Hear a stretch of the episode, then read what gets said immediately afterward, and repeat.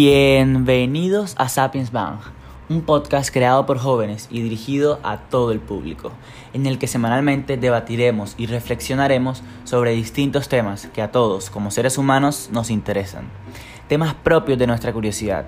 Así que acomódense y esperamos que al igual que nosotros disfruten de este episodio. Okay, bueno, hoy pongo un tema, un tema así, un tema así random, un tema así random. ¿Qué motiva a las personas que hacen cosas extraordinarias a hacer cosas extraordinarias? O sea, que no, no la motivación en general, como qué te motiva a ti, qué me motiva a mí, sino dónde está esa semilla de diferencia en, en la motivación entre un científico promedio, promedio en el sentido de que pronto no hace un logro extraordinario y, un científico tipo Newton o Einstein, o este se les da la suerte de que ellos estuvieron ahí para que se diera cierto descubrimiento. ¿Qué, ¿Cuál será esa, esa, esa semilla de diferencia? Mí la, principal diferencia es el amor y la pasión con la que hacen las cosas seguramente. Porque cuando uno disfruta las cosas que hace, sale mejor. Y si, y si las cosas salen mejor, pues todo fluye, ¿no? Es lo que yo pienso. Sí, total, total. Además, también ahí juega el, juega el papel de los intereses personales de las personas. Obviamente, no va a ser lo mismo que me motiva a mí que lo que le motiva a Sasa, que lo que te motiva a ti. Es más, este, en el día, o sea, uno tiene como motivaciones de corto plazo y motivaciones de largo plazo. Pronto mi motivación de largo plazo es, es crear algún invento que pueda revolucionar la humanidad. Pero en el corto plazo debe haber algo que a mí me debe llamar atención. ¿Y cuáles son? Los, los emociones y sentimientos. Las emociones y sentimientos son el, las emociones y los sentimientos son los motivantes del día a día. Eso, eso es lo que te lleva a ti a hacer las cosas, porque el día que estés triste... Por eso y tienes que ir a Twitch. Por ejemplo, en el caso del, en el caso de un de una persona emprendedora, de una persona emprendedora, bueno, tiene la motivación de que quiere de pronto ser millonario, que quiere cubrir alguna necesidad. ¿Entiendes? Pero en el corto plazo, o sea, en el día a día, debe tener otra motivación. Y esa motivación se despierta por una emoción. Decir, de pronto él está pasando hambre, entonces tiene rabia, se siente triste y por esa motivación hace que él quiera emprender cada día, cada día, esa es su, motivación del día a día, pero su motivación de largo plazo va a ser el hecho de crear una empresa.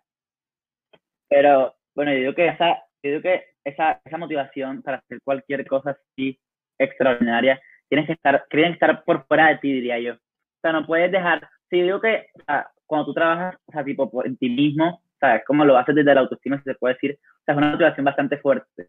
Pero tiene que llegar un punto en el que tú eso no lo hagas solamente por ti, sino como que te entregues a algo superior, ya sea que tú creas en Dios, de que tú creas en la humanidad, o de que tu principal motivación de pronto sea cambiar el mundo, eh, buscar la solución a algo. Yo creo que tiene que ser algo más grande que ti mismo. Porque de pronto cuando lo ligas a ti mismo, el día que estás desmotivado, o el día que estás triste o que te pasó algo malo, ese día no vas a querer trabajar. Pero si tú lo ligas de pronto a algo así superior, eh, yo lo hago porque el sentido que Dios dio a mi vida, o yo lo hago porque yo deseo cambiar el mundo. O sea, ahí no va a haber nada que se oponga a eso que es más grande que tú, porque ya tú no lo vas a determinar, va a estar ahí todo el tiempo esa, esa motivación. Sí, exacto. Es más, eso, eso, tiene, eso tiene que ver un poco con, por ejemplo, un presidente, un presidente corrupto, pone sus intereses personales primero que los del pueblo. Entonces, haciendo la analogía un poco, si hay una persona que quiere ser una, por así decirlo, un emprendedor extraordinario, quiere hacer un cambio extraordinario en la humanidad, debe dejar sus intereses personales por debajo de la causa que está haciendo. Ahora que, que tocas el tema de pronto de un emprendedor extraordinario, o sea, cabe anotar que estamos hablando de emprendimiento, o sea, porque siempre está la persona a la que de pronto el tema no le gusta, sea, emprendedor, ahora mismo no estamos tocando el tema de emprendedor como la persona del mundo de los negocios nada más, sino que hay una visión de, un emprendedor que, que puede abarcar muchas más cosas.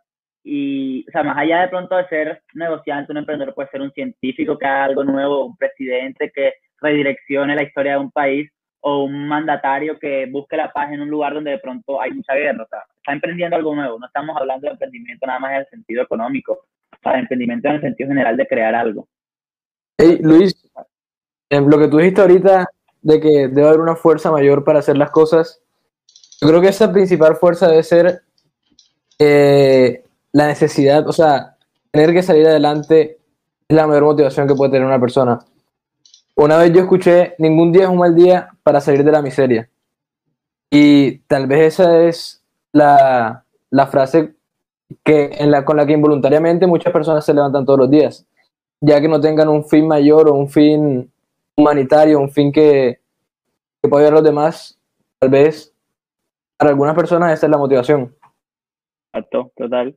Eso te digo, por, eso puse el caso del, del emprendedor que no tiene para la comida y, y quiere, entonces eso le despierta las ganas de ir eh, estos, o sea, estas ganas, estas ganas de, de ir a, a, emprender, de cada día esforzarse, lo, lo despierta es el hecho ese, que te digo de las emociones en el instante. Como tú estás mencionando el tema de que, de, que el, de la necesidad, la si la persona siente la necesidad hoy de tener dinero porque no tiene para X cosa, él lo que va a querer es con ese impulso, va a tomar esa emoción de, de querer de querer salir adelante como para impulsarse, para impulsarse y lograr su, sus objetivos.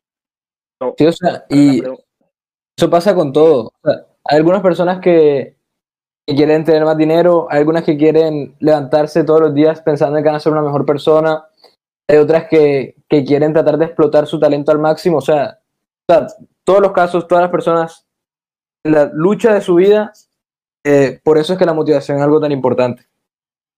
¿Y, ¿Y ustedes creen que si una persona no la, o sea, por ejemplo, hay personas, eh, o sea, como usted, ustedes dicen, todas las personas tienen motivaciones para salir adelante, pero ustedes qué creen de la persona que no tiene una motivación, o sea, que no ni siquiera quiere salir adelante, que se quiere quedar estancado donde está esperando a, yo no sé, que Dios lo ilumine o o que, el, que compre un billete del baloto y un tiquete del baloto y eso lo vuelva millonario. O sea, ¿qué piensan de esas personas que están, están ahí como espectadores?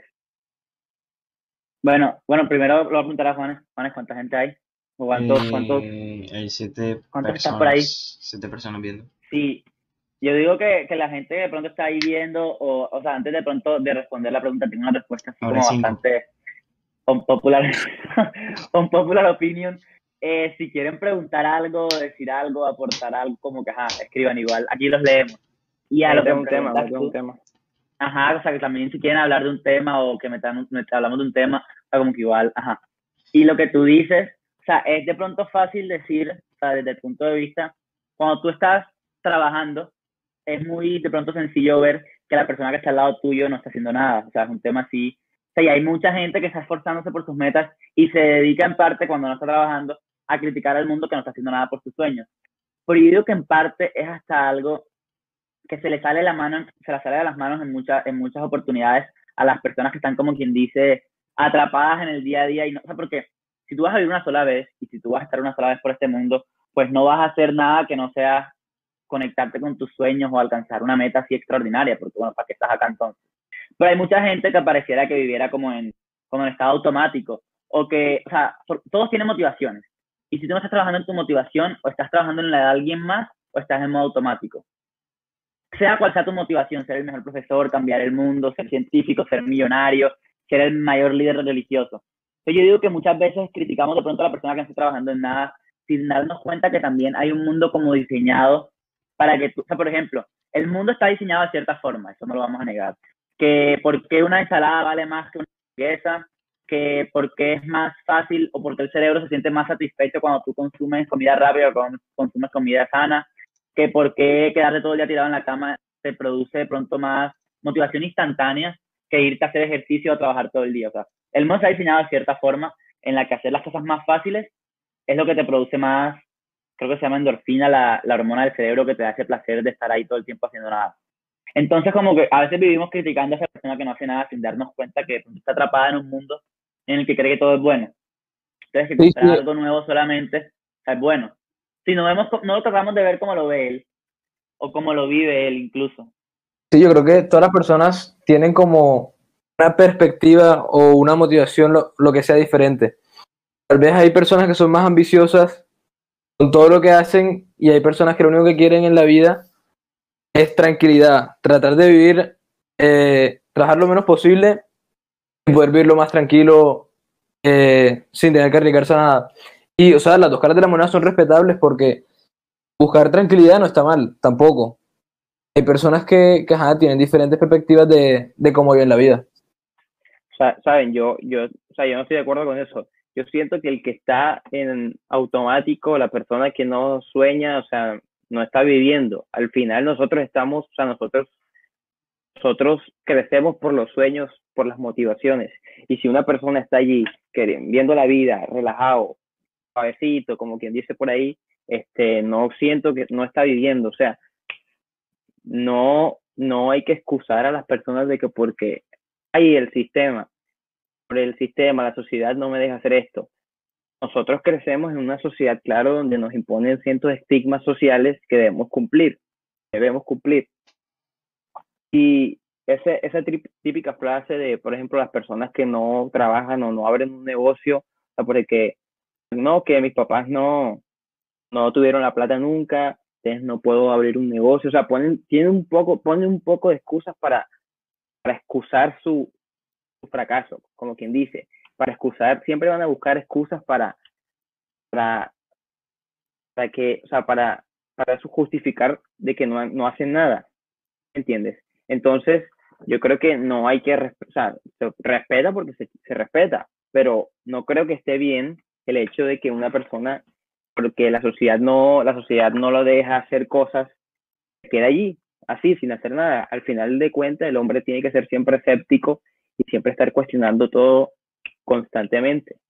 No se puede quedar allí en el, en el que hay la sociedad, la sociedad, la sociedad. Y esa es una, hay que tomar acción, siempre lo he dicho. Creo que aquí entran dos, dos de pronto, pues, mentalidades están como la misma predominando. Esta mentalidad que creo que se refleja bastante en, en, Juan Sebastián, que es la mentalidad que mucha gente critica, la típica mentalidad de tiburón dicen. Y está la otra mentalidad, las personas que de pronto dicen, o sea, tú lo dices, hay gente que simplemente no está viviendo ahora mismo el límite. Pero esas personas que no viven el límite, o sea, yo diría, o sea, aquí entran en conflicto esas dos mentalidades yo he escuchado versiones de las dos mentalidades.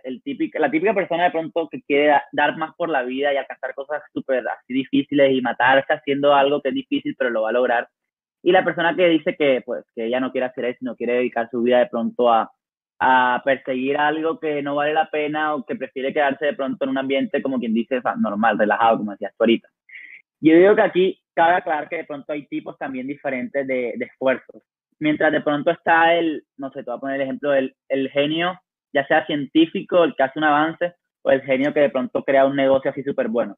Esa persona que no duerme toda la noche bien, vive mucho rechazo porque la gente le tiene rechazo a lo nuevo, a lo innovador. Bueno, está esa, esa, esa versión, el, el que de pronto quiere algo más así. Y también está el otro tipo de esfuerzo, por ponerles un ejemplo así, bien aleatorio, un, un monje de esos monjes tibetanos que viven en la India, que se dedican toda su vida a meditar y alcanzar el nirvana, ese estado mental superior. O sea, de pronto tú no ves, o sea, es que yo, hay, hay muchas historias de grandes empresarios, de grandes personas famosos, actores, que llega un punto de su vida en el que se sienten de pronto que han hecho tanto, que retiran todo eso y se dedican ya a vivir una vida de tranquilidad, yo digo que en la vida o hay que tener las dos cosas, los dos extremos. Vives un tiempo todo así de extremo y cuando ya hayas de pronto alcanzado ciertas metas, que muchas veces esas metas se van a ir posponiendo, te dedicas a la tranquilidad. O también está la persona que se dedica toda su vida a estarse superando o la persona que se dedica toda su vida a la tranquilidad. Yo digo que para de pronto entender a esa persona, o sea, está el que se excusa, obviamente, el que quiere alcanzar cosas pero se excusa pero también está el que al que no le interesa en absoluto, de pronto, como decías tú ahorita, salir adelante, pero él no lo ve como salir adelante, él lo ve como que él está bien con lo que tiene hoy en día, él está bien con lo que, o sea, de pronto tiene, no sé, por poner un ejemplo, tiene, estás trabajando en un lugar, eh, te pagan tanto, pero tú estás feliz porque tienes a tu familia viva, porque tienes una mascota, porque el día siguiente te van a ascender. O sea, de pronto no son logros que la gente diría así, oh Dios mío, está rompiendo, la rompió la bolsa de valores, se hizo triple millonario pues, de un día a otro. pero son como otro tipo de logros, otro tipo de cosas, pero este otro tipo de cosas yo digo que también están presentes en la vida de la persona que se, o sea, que es un tema así súper, sabría que de pronto Ah. escuchar a alguien que se quiera dedicar yo- a la tranquilidad toda su vida. Yo pienso, el que se quiere, el que se quiere dedicar a la tranquilidad todo, toda su vida es como el monje, o sea, ya son cuestiones ya diferentes, porque por ejemplo, un monje que quiera estar meditando toda su vida, quiera desprenderse de todo, o sea, de ser minimalista, tipo, eh, desprenderse de todas las cosas materiales, eh, ya tiene una motivación y ya quiere ser alguien. Esa persona está haciendo más, está haciendo el esfuerzo de, de Es otro desprenderse tipo de de esfuerzo, todo. exacto. Ajá, hacer es el otro tipo de esfuerzo, desprenderse de todo, de desprender- desprenderse de todo, hacer el esfuerzo de desprenderse de todo, mientras la persona no hace ningún esfuerzo, ningún sacrificio por salir de allí. Esa zona de confort. español. Eh, es más, Sí, sí. es más, es que yo siento que el mediocre es el, es la persona, o sea, cuando tú no haces ningún tipo, tú no quieres hacer ningún tipo de esfuerzo, ningún tipo de sacrificio, obviamente eres una persona conformista, una persona mediocre, pero la persona mediocre y la persona conformista tiene la particularidad que se la pasa criticando el hecho de que ellos no pudieron, de que no quiero hacerlo, no quiero, no quiero, no quiero en salirme de mi burbuja donde estoy, donde la paso bien, donde no hago nada relajado, como dije, y comienza a criticar a los que son, a los que empiezan a criticar, a burlarse, a los que empiezan a, a subir, a ascender, a los que De se, desarrollan.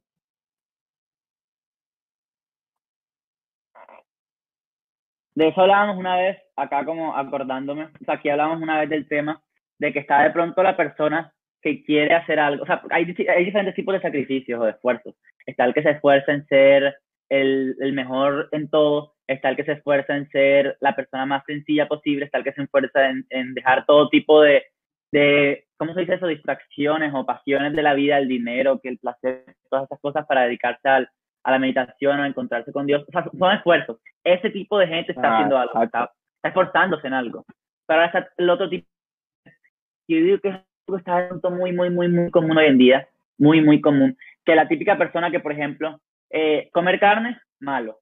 Los veganos también son malos. Los vegetarianos son malos. Los que comen solo pescado son malos. Bueno, ven acá, pero ¿tú qué estás haciendo? O sea, estás, estás criticando todas las versiones. Vale. Pero ven acá, ¿tú qué Vale. me propones? ¿Tú qué tanto ves eh, las cosas con el ojo crítico? ¿Tú qué tanto analizas el mundo? ¿Qué propones tú? Porque, o sea, no te puedes quedar tampoco ahí en el modo crítica, modo todo el mundo es malo, Claro. sino que también tienes que o buscar hacer algo que valga la pena o simplemente hacer, o sea, crear algo diferente. Yo creo que ya nosotros, ya nosotros llegamos al punto, ya llegamos a una primera conclusión, donde sabemos que la persona más ambiciosa del mundo, que quiere ser rica, eh, está, está, o sea, está afrontando sus barreras, está viviendo como quiere, y también la persona que quiere vivir tranquila en el monte está viviendo como quiere, eh, con tal de que está haciendo sus esfuerzos y esté viviendo sus sueños. Ya llegamos a esa, a esa parte. Ahora aquí Ahora. estamos... Habla, habla. Habla. No, no, habla, habla, habla. Termina. No, ahora aquí ya estamos viendo sobre las personas que, que critican, pero no hacen nada para cambiar ese punto que critican. Ya, esto es algo diferente. Sí, o sea, total. Yo creo que, bueno, aquí tengo una pregunta ahora que, que habla sobre, sobre las dos caras de la moneda, de que el que hace el esfuerzo por no tener nada, hacer el esfuerzo por desprenderse de todo y cumplir esos sueños espirituales, de pronto religiosos, esos, ese esfuerzo que hace, y la persona que es ambiciosa y hace, rompe sus barreras y quiere superarse, ¿ustedes qué creen? ¿Ustedes creen que la ambición es buena o mala? Porque siempre se critica la ambición, se ve la ambición como algo malo, lo ven como algo, una enfermedad que llena al ser humano por tener todo, adquirir todo. No sé si sea así como lo, como lo plantean. Entonces no sé qué piensan ustedes. Eh, yo digo que es dar tu mala. opinión primero, a ver. Yo digo que es mala. O sea, es buena tenerla, pero mala si te excedes. ¿Qué? Te olvidas de la familia. Pero ¿a, a qué punto es mala? Al punto de obsesionarte tanto que se te olvida que tienes personas a tu alrededor y te olvidas de lo que es la salud de otros temas también. Aquí escribió Martincho. Son personas que prefieren no tomar riesgos y de poca actitud. Exacto, total, total de, total de acuerdo con, con Martincho. Cualquier, cualquier, cualquier tipo de riesgo, ya sea en cualquier aspecto, por igual siempre está la persona que está intentando llegar a otro, a, otro nivel en cualquier área, pero eso tienen en común, aunque sea muy diferente, de pronto Elon Musk y el Dalai Lama, que es el líder indio, este, indio budista, creo que es. O sea, pueden verse como extremos de la sociedad, pero los dos están llegando a otro nivel en lo que hacen. Sean muy diferentes las áreas. Exacto, exacto. Y respondiendo yo al tema así de la ambición. Ajá. antes de que, antes de con que lo de la ambición, antes, yo te... Ajá, de que sigas, este, hey, en el chat, repórtense, este, hagan preguntas, propongan temas para ir sacándolos aquí y desenvolverlos aquí, como quien dice. Al aire, Y al si- aire. Y si pueden, dejen los nombres de ustedes para saber quién, quién se conecta, porque los usuarios esos, ah, difícil saber quién, se, Ma- quién es quién. Ma- quién es Ma- quién. Martincho es, es mi tío. Saludos, saludos. Ah, Ah, listo, saludos a, a. Martincho. El que escribió Martincho también. La ambición es buena, no es malo crear una casa mejor que la que tienes, no es malo crear un mejor auto, una mejor calidad de vida. Lógicamente, lógicamente todo tiene límites. Yo digo, bueno, yo tengo aquí una foto, yo tengo aquí una foto que de pronto es cachetada, cachetada, y la foto tiene como título, bueno, es una foto que dice, el capitalismo es una enfermedad, síntomas, explotación, intoxicación, depresión, ansiedad, neurosis, insatisfacción, eh, vacíos, nihilismo espiritual, falta de esperanza y narcisismo. Yo digo que si todos los millonarios cuando llegan a un punto de su vida solo se quieren dedicar a la filantropía, porque bueno, está Steve Jobs, está, o sea, una cantidad de millonarios ya llegan a un punto en el que lo que quieren hacer es regalar su dinero. Yo digo que es porque a veces toman la ambición desde el lado incorrecto. Yo digo que no es mala.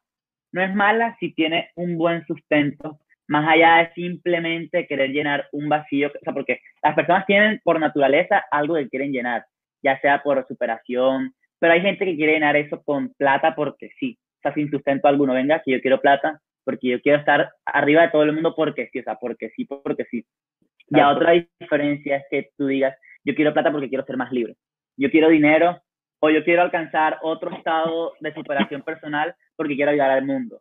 Pero, por ejemplo, hay casos de pronto de personas así súper mega ultra ricas que llegan a puntos de su vida en los que, bueno, por ejemplo, hay un actor, no me acuerdo ahora cómo se llama, de pelo largo y barba, que él llegó a un punto de depresión en el mundo de la fama.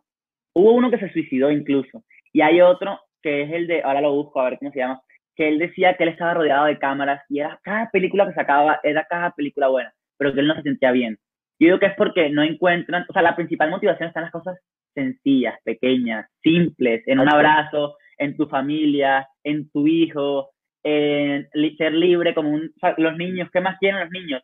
De pronto hacer todas las cosas que les gustan, pero de pronto esa motivación va a tener que ir ligada en algún momento con ser, ser rico, porque la- el dinero ahora mismo te compra libertad, te compra accesibilidad a cosas que de pronto no tienes sin dinero. Yo digo que si tu motivación está basada en algo que en realidad te llena como persona y no algo así como ser mejor que el resto. Ser mejor que el resto puede ser bueno hasta cierto punto, porque es que va a llegar un punto en el que te olvidas a ti mismo, que es lo que en realidad te llena y vas a querer vivir por el resto. Yo digo que no es mala, no, No. es mala. Es más, Sí, la- es más, Es sustentada. no sé qué piensas. ¿Qué piensas? Ah, bueno. Buena, mala. Eh, Ya lo dijeron todo, pero yo quiero decir que la ambición es buena, pero también depende. O sea, así como lo dijo Luis, creo que nosotros lo hablamos una vez, creo que lo dijiste tú, eh, cuando en el camino de la vida la plata es el medio, pero no es la finalidad. Lo dijiste, entonces yo digo que la ambición está ahí cuando tu ambición está puesta en lo que tú quieres, en tus sueños, o sea, y que la plata sea el medio, claramente, porque también va a estar ahí. Cuando las cosas tú las haces con pasión, la plata llega sola. Entonces, eh, entonces pues sí, la ambición es buena, pero no hay que desviar la, su significado, su esencia de ambición. Que no sea solo eh, adquirir y amontonar riquezas, que sea por, por un motivo. Claro, todo el mundo quiere tener plata, o sea, eso es verdad, yo también. Pero, pero o sea, eh, como lo dijo Luis, eh, tampoco te va a llenar si te hace falta algo solo la plata. La idea es hacer algo que tú verdaderamente ames y puedas, sentir, puedas sentirte satisfecho con tu ambición. Es que ahí está, y de eso, para esto pongo ejemplo al que hemos hablado aquí más de mil veces, al, al Hércules de nosotros, a Elon Musk, El Dios ahora mismo. el dios de los... Digo. "Ey". Dios entre mortales, y nosotros, y nosotros, o sea, yo siento que él es el, el mero ejemplo de que eh, es una, él es una persona ambiciosa. El hombre más rico del mundo. El patrimonio, en, o sea, ya superó a Jeff Bezos como la persona con más patrimonio en todo el planeta Tierra. Entonces, yo siento que él va a seguir queriendo más, pero no queriendo más, querer más, hacer más riqueza. Ahora mismo está en, en el proyecto de mandar a personas a Marte a hacer una colonia. Ese es un tipo de ambición más allá. Y haciendo lo que le gusta, desde el pequeño quería eh, construir cohetes, quería hacer todo, y ese es un tipo de ambición de que obviamente él va a seguir juntando ri- riquezas porque sus empresas venden por sí solas, aunque él no quiera. O el que él no quiera vender las, em- o sea, que sus empresas vendan, las empresas de él van a seguir vendiendo y por eso es que se va a volver rico. Pero Elon Musk tiene una motivación más allá. Su Mira. ambición es llevar al, al, a, a la raza humana a otro A lado. otro nivel, a otro nivel. Otro nivel, a otro donde nivel. estamos. Y ahora que hablas de, de Elon Musk, hay un documental de Nat Geo que yo creo que como que no quieren que el mundo vea. Ahora bloquean yo- ese video de tweet. Yo ¿Cómo? lo vi, yo, lo, yo creo que, yo creo que vi el, el documental. Se llama, creo que se llama Hombres Capitalistas o Los Grandes Capitalistas. Habla más o menos así, en resumen, del Estados Unidos en el siglo XIX, que cinco hombres cambiaron la historia de Estados Unidos y hicieron que fuera el país que hoy es hoy Estados Unidos. Que, o sea, creo que no hay que ni que explicar porque es el país, o sea, que todo el mundo habla de Estados Unidos. No estamos hablando de política o social, estamos hablando de que es la cuna de las más grandes, de pronto, empresas, innovaciones y tecnología. Estados Unidos. Con otros países, pero Estados Unidos fue la cuna. Entonces, eh, yo digo, yo me estaba viendo un documental una vez y uno de esos historiadores así súper intelectuales decía, lo que movió a estos cinco hombres no era la plata, porque cabe notar que creo que Elon Musk tiene 150 billones de dólares en patrimonio, pero ese patrimonio, o sea, ya él no tiene nada Sí. que hacer con eso, o sea, es una cantidad tan Es- grande de dinero que ya no tiene nada que hacer es con que- eso. Es que pa- patrimonio no significa liquidez, es decir, que él no tenga la plata aquí en la mano, o sea, él la tiene, Exacto. eh, no la Y líquida. aparte, esta plata es teniendo todas sus necesidades de vida cubiertas. O sea, él se puede, él se puede ir a la quiebra y ya tiene la vida resuelta con el patrimonio, literal. O sea, porque este dinero no es lo que él tiene ahora mismo que si mañana gasta, no. Esto es que si él mantiene su vida con los niveles que hoy tiene, va a seguir teniendo 150 billones de dólares hasta que se muera. Y van a quedar ahí. Exacto, eh, Él, O sea, él no es se una da cosa los, como loca. Exacto, él no da los lujos que se puede dar Cristiano, Cristiano Ronaldo, Messi, que se compra un Lamborghini, él tiene su evaluación financiera bien estricta, eh, la debe tener, y que si él sabe que si se compra algo, el día, se compra un carro súper caro, el día que vaya a quedar en quiebra, esa plata, esa, esa plata eh, le va a cobrar factura, ¿entiendes? Entonces, es un buen punto de esa vaina. Eh, Martincho Y dice que hay el gente tipo este, tan pobre, tan pobre que solo Ajá. tiene dinero. Ujú. Claro. bastante, Es- bastante es- profunda frase. O sea, Eso es una buena, eso es lo que hablamos ahora, es una ese- buena. ese, ese, ese, o sea, ese estado en el que lo tienes como todo lo que la sociedad quiere que tengas, pero no tienes lo básico, eso que en realidad te motiva, eso que en realidad te saca una sonrisa o incluso una persona. Entonces, lo que decía esta gente, mira, eh, son cinco hombres, que eran Ford, Carnegie, Rockefeller, Vanderbilt y otra persona ahí que no me acuerdo. Dice, lo que movió a estos cinco hombres no era el dinero, lo que movió a estos cinco hombres no era la fama, era el hecho de querer alcanzar otra meta más y que ya la meta estuviese ligada a que esto le iba a representar una triplicación, quintuplicación en sus ingresos que ya tenían. Es decir, esta gente tenía que 400 millones de dólares en el momento en el que el dólar valía más que ahora, o sea, valía en valor. Eh, ellos no querían el dinero, ellos no querían la fama, ellos querían seguir cada vez más, cada vez más, no en plata, sino en ir acumulando, en ir teniendo más poder, si se puede decir. O sea, que la ejemplo- motivación ni a los ricos los motiva el dinero solamente. que como tú decías, ayer, en- creo que fue antes de ayer o ayer, que decías que la frase, que citabas la frase de Newton, hágase la luz, Newton vio, así es. Eso, él escribía eso en el diario, todo egocéntrico, si lo lees hoy en día, por eso fue Bueno. lo que lo movió. Ahí está, ahí está, y él puede que se, él es, él es, em, para muchos, el científico más grande en toda la historia de la humanidad. Y puede que él pueda sentir, tenga el poder de, o sea, es, es la autoridad allí, pero nos damos cuenta que tiene, o sea, está una motivación. O sea, hasta dónde está por una motivación que él dijo que, como que Yo aquí, Dios o una fuerza, o una fuerza él- superior, él eso. a Dios, Dios o una fuerza superior lo escogió para que él sea esa persona. Entonces también es bueno el hecho de que uno tenga motivaciones, o sea, el egocentrismo, en este caso, bueno, porque sin, si él no hubiese tenido ese egocentrismo de decir, Él tiene las dos acá. Él tiene las dos, egocentrismo y también creía en algo superior que lo guiaba. Y el documental se llama Los hombres que construyeron América, para por alguien se lo quiere ver. hombres que construyeron América, sí. El, y eso es algo que tú ves en todos, en toda la gente que logra cosas así, épicas. Yo viendo un video de Newton hoy. Newton escribía en su diario, hoy me arrepiento de haberle gritado a mi madre y a mi padrastro que tenía ganas de quemar la casa. O sea, como que era una persona en esa parte que muchos llaman arrogancia, toda esa parte. Steve Jobs, decían que era una persona cuando se molestaba, todo el mundo lo mandaba allá, ustedes saben dónde, que cuando se molestaba no había quien hiciera el trabajo como quisiera, que era una persona egoísta, cuando quería una meta, la esposa y la hija tienen que aguantarse que el tipo no fuera a la casa en tantos días porque él quería lograr eso. O sea, si lo ves desde el punto de vista humano, o sea, humanamente, eso que llaman arrogancia, la gente que logra cosas así, no encaja de pronto en esos parámetros en los que tienes que ser, no, mira, tienes que ser bueno con todo el mundo. O sea, incluso se puede llegar a criticar esta posición, pero yo te diría que si ni Jobs, que si Besos, ahí los Musk dicen que le hacían bullying de niño, eh, cuando era niño. Gente dice, no, pobrecito. Pero estoy seguro que si estas cosas no se hubiesen dado, hoy no fueran la persona que son. Entonces aquí tocamos otro tema. Las dificultades, o sea, como que en parte sacan lo mejor de ti, te construyen, te, te hacen ir a otro nivel.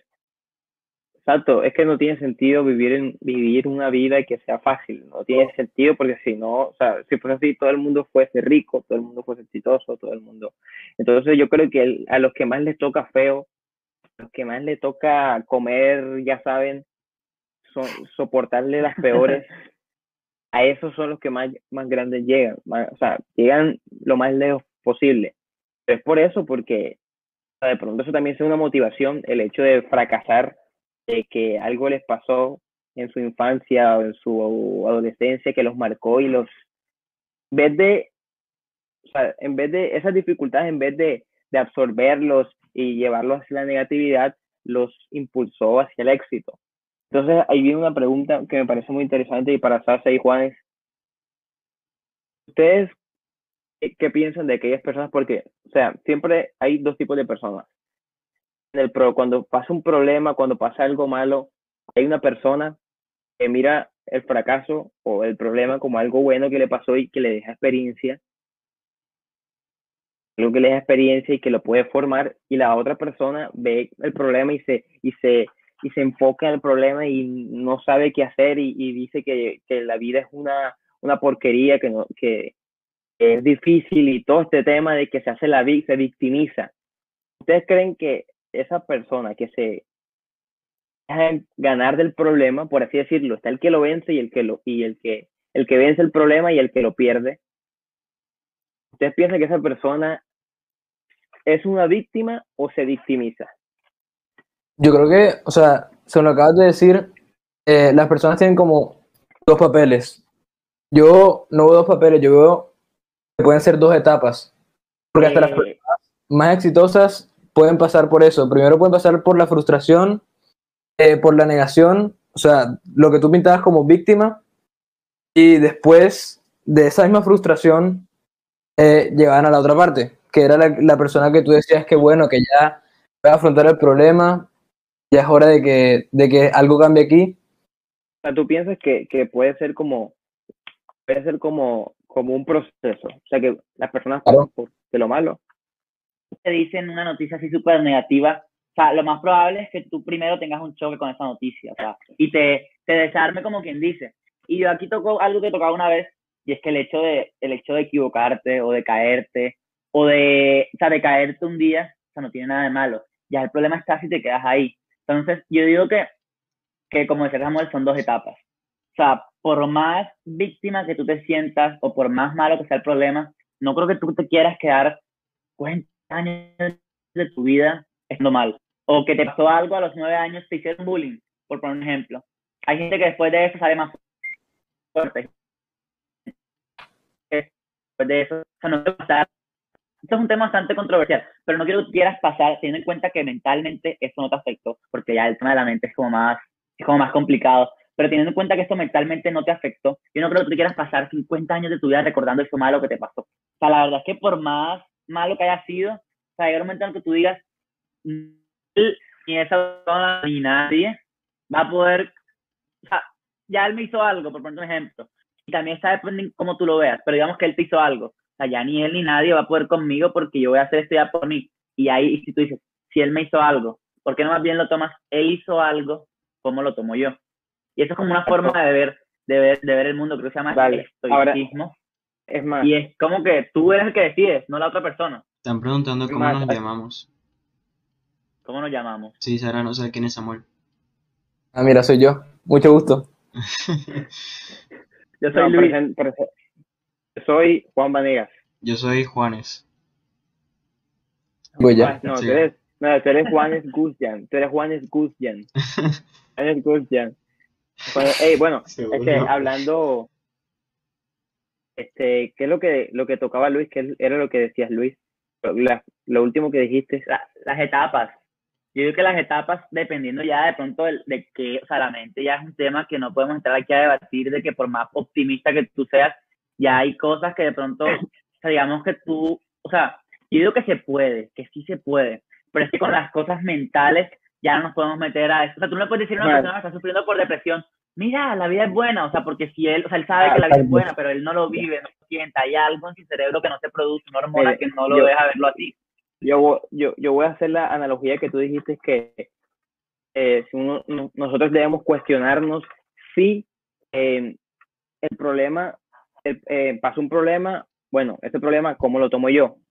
¿Cómo reaccionar ahora que tomas ese ejemplo de que si reaccionamos de una buena manera, de que, de que bueno, pasó, me ensucié, me caí, pero bueno, voy para adelante, o la persona esta que, que se queda en el error y, y ahí se queda y se estanca, parece también una analogía, ahora tocando el tema más de, de, de, de, de Colombia, parece algo que pasó, nos pasó a nosotros en Colombia, que fue el tema de la pandemia, y que cuando pasó la pandemia muchos lloraron, muchos lo tomaron a mal.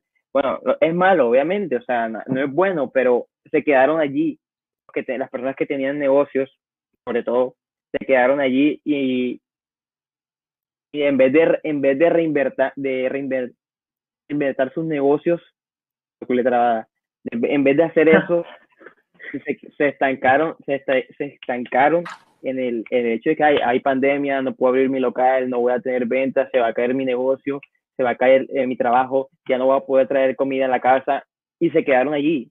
En cambio, otros emprendedores aprovecharon la oportunidad, aprovecharon la oportunidad y con sus trabajos empezaron a impulsar, o sea, pasando por la situación de que la pandemia hizo que todo este tema del comercio físico se fuese y llegara el, com- o sea, cogiera fuerza el Comercio virtual. electrónico.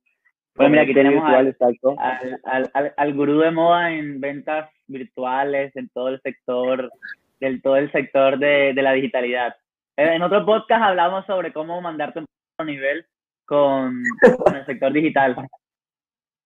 Eh, me, me parece. Pongan en los comentarios qué les parece. Los, Martincho escribió, la frustración y el fracaso son parte del proceso, incluso es el momento donde más ideas fluyen y donde no hay otra opción sino salir vencedor. De eso total. hablábamos en el primer, en el primer episodio. Eh, por ejemplo, yo tengo ahora que decías lo de la cuarentena, algo súper así icónico de Newton que ya lo mencionamos. Mientras, bueno, dicen que en la peste bubónica que hubo en, en el Reino Unido e Inglaterra durante la época de Newton, moría una de cada cuatro personas. Una, o sea, te imaginas la cantidad de gente que murió. Seguro que murió más gente que ahora, según la cantidad de gente que había en el momento. Mientras mucha gente estaba en crisis, porque bueno, te da una crisis emocional el hecho de que se esté muriendo la gente, o sea, eso es inevitable, somos personas. Pero mientras mucha gente estaba en esa crisis, Newton inventó el cálculo, hizo sus primeros avances de óptica y estudió las leyes de Newton.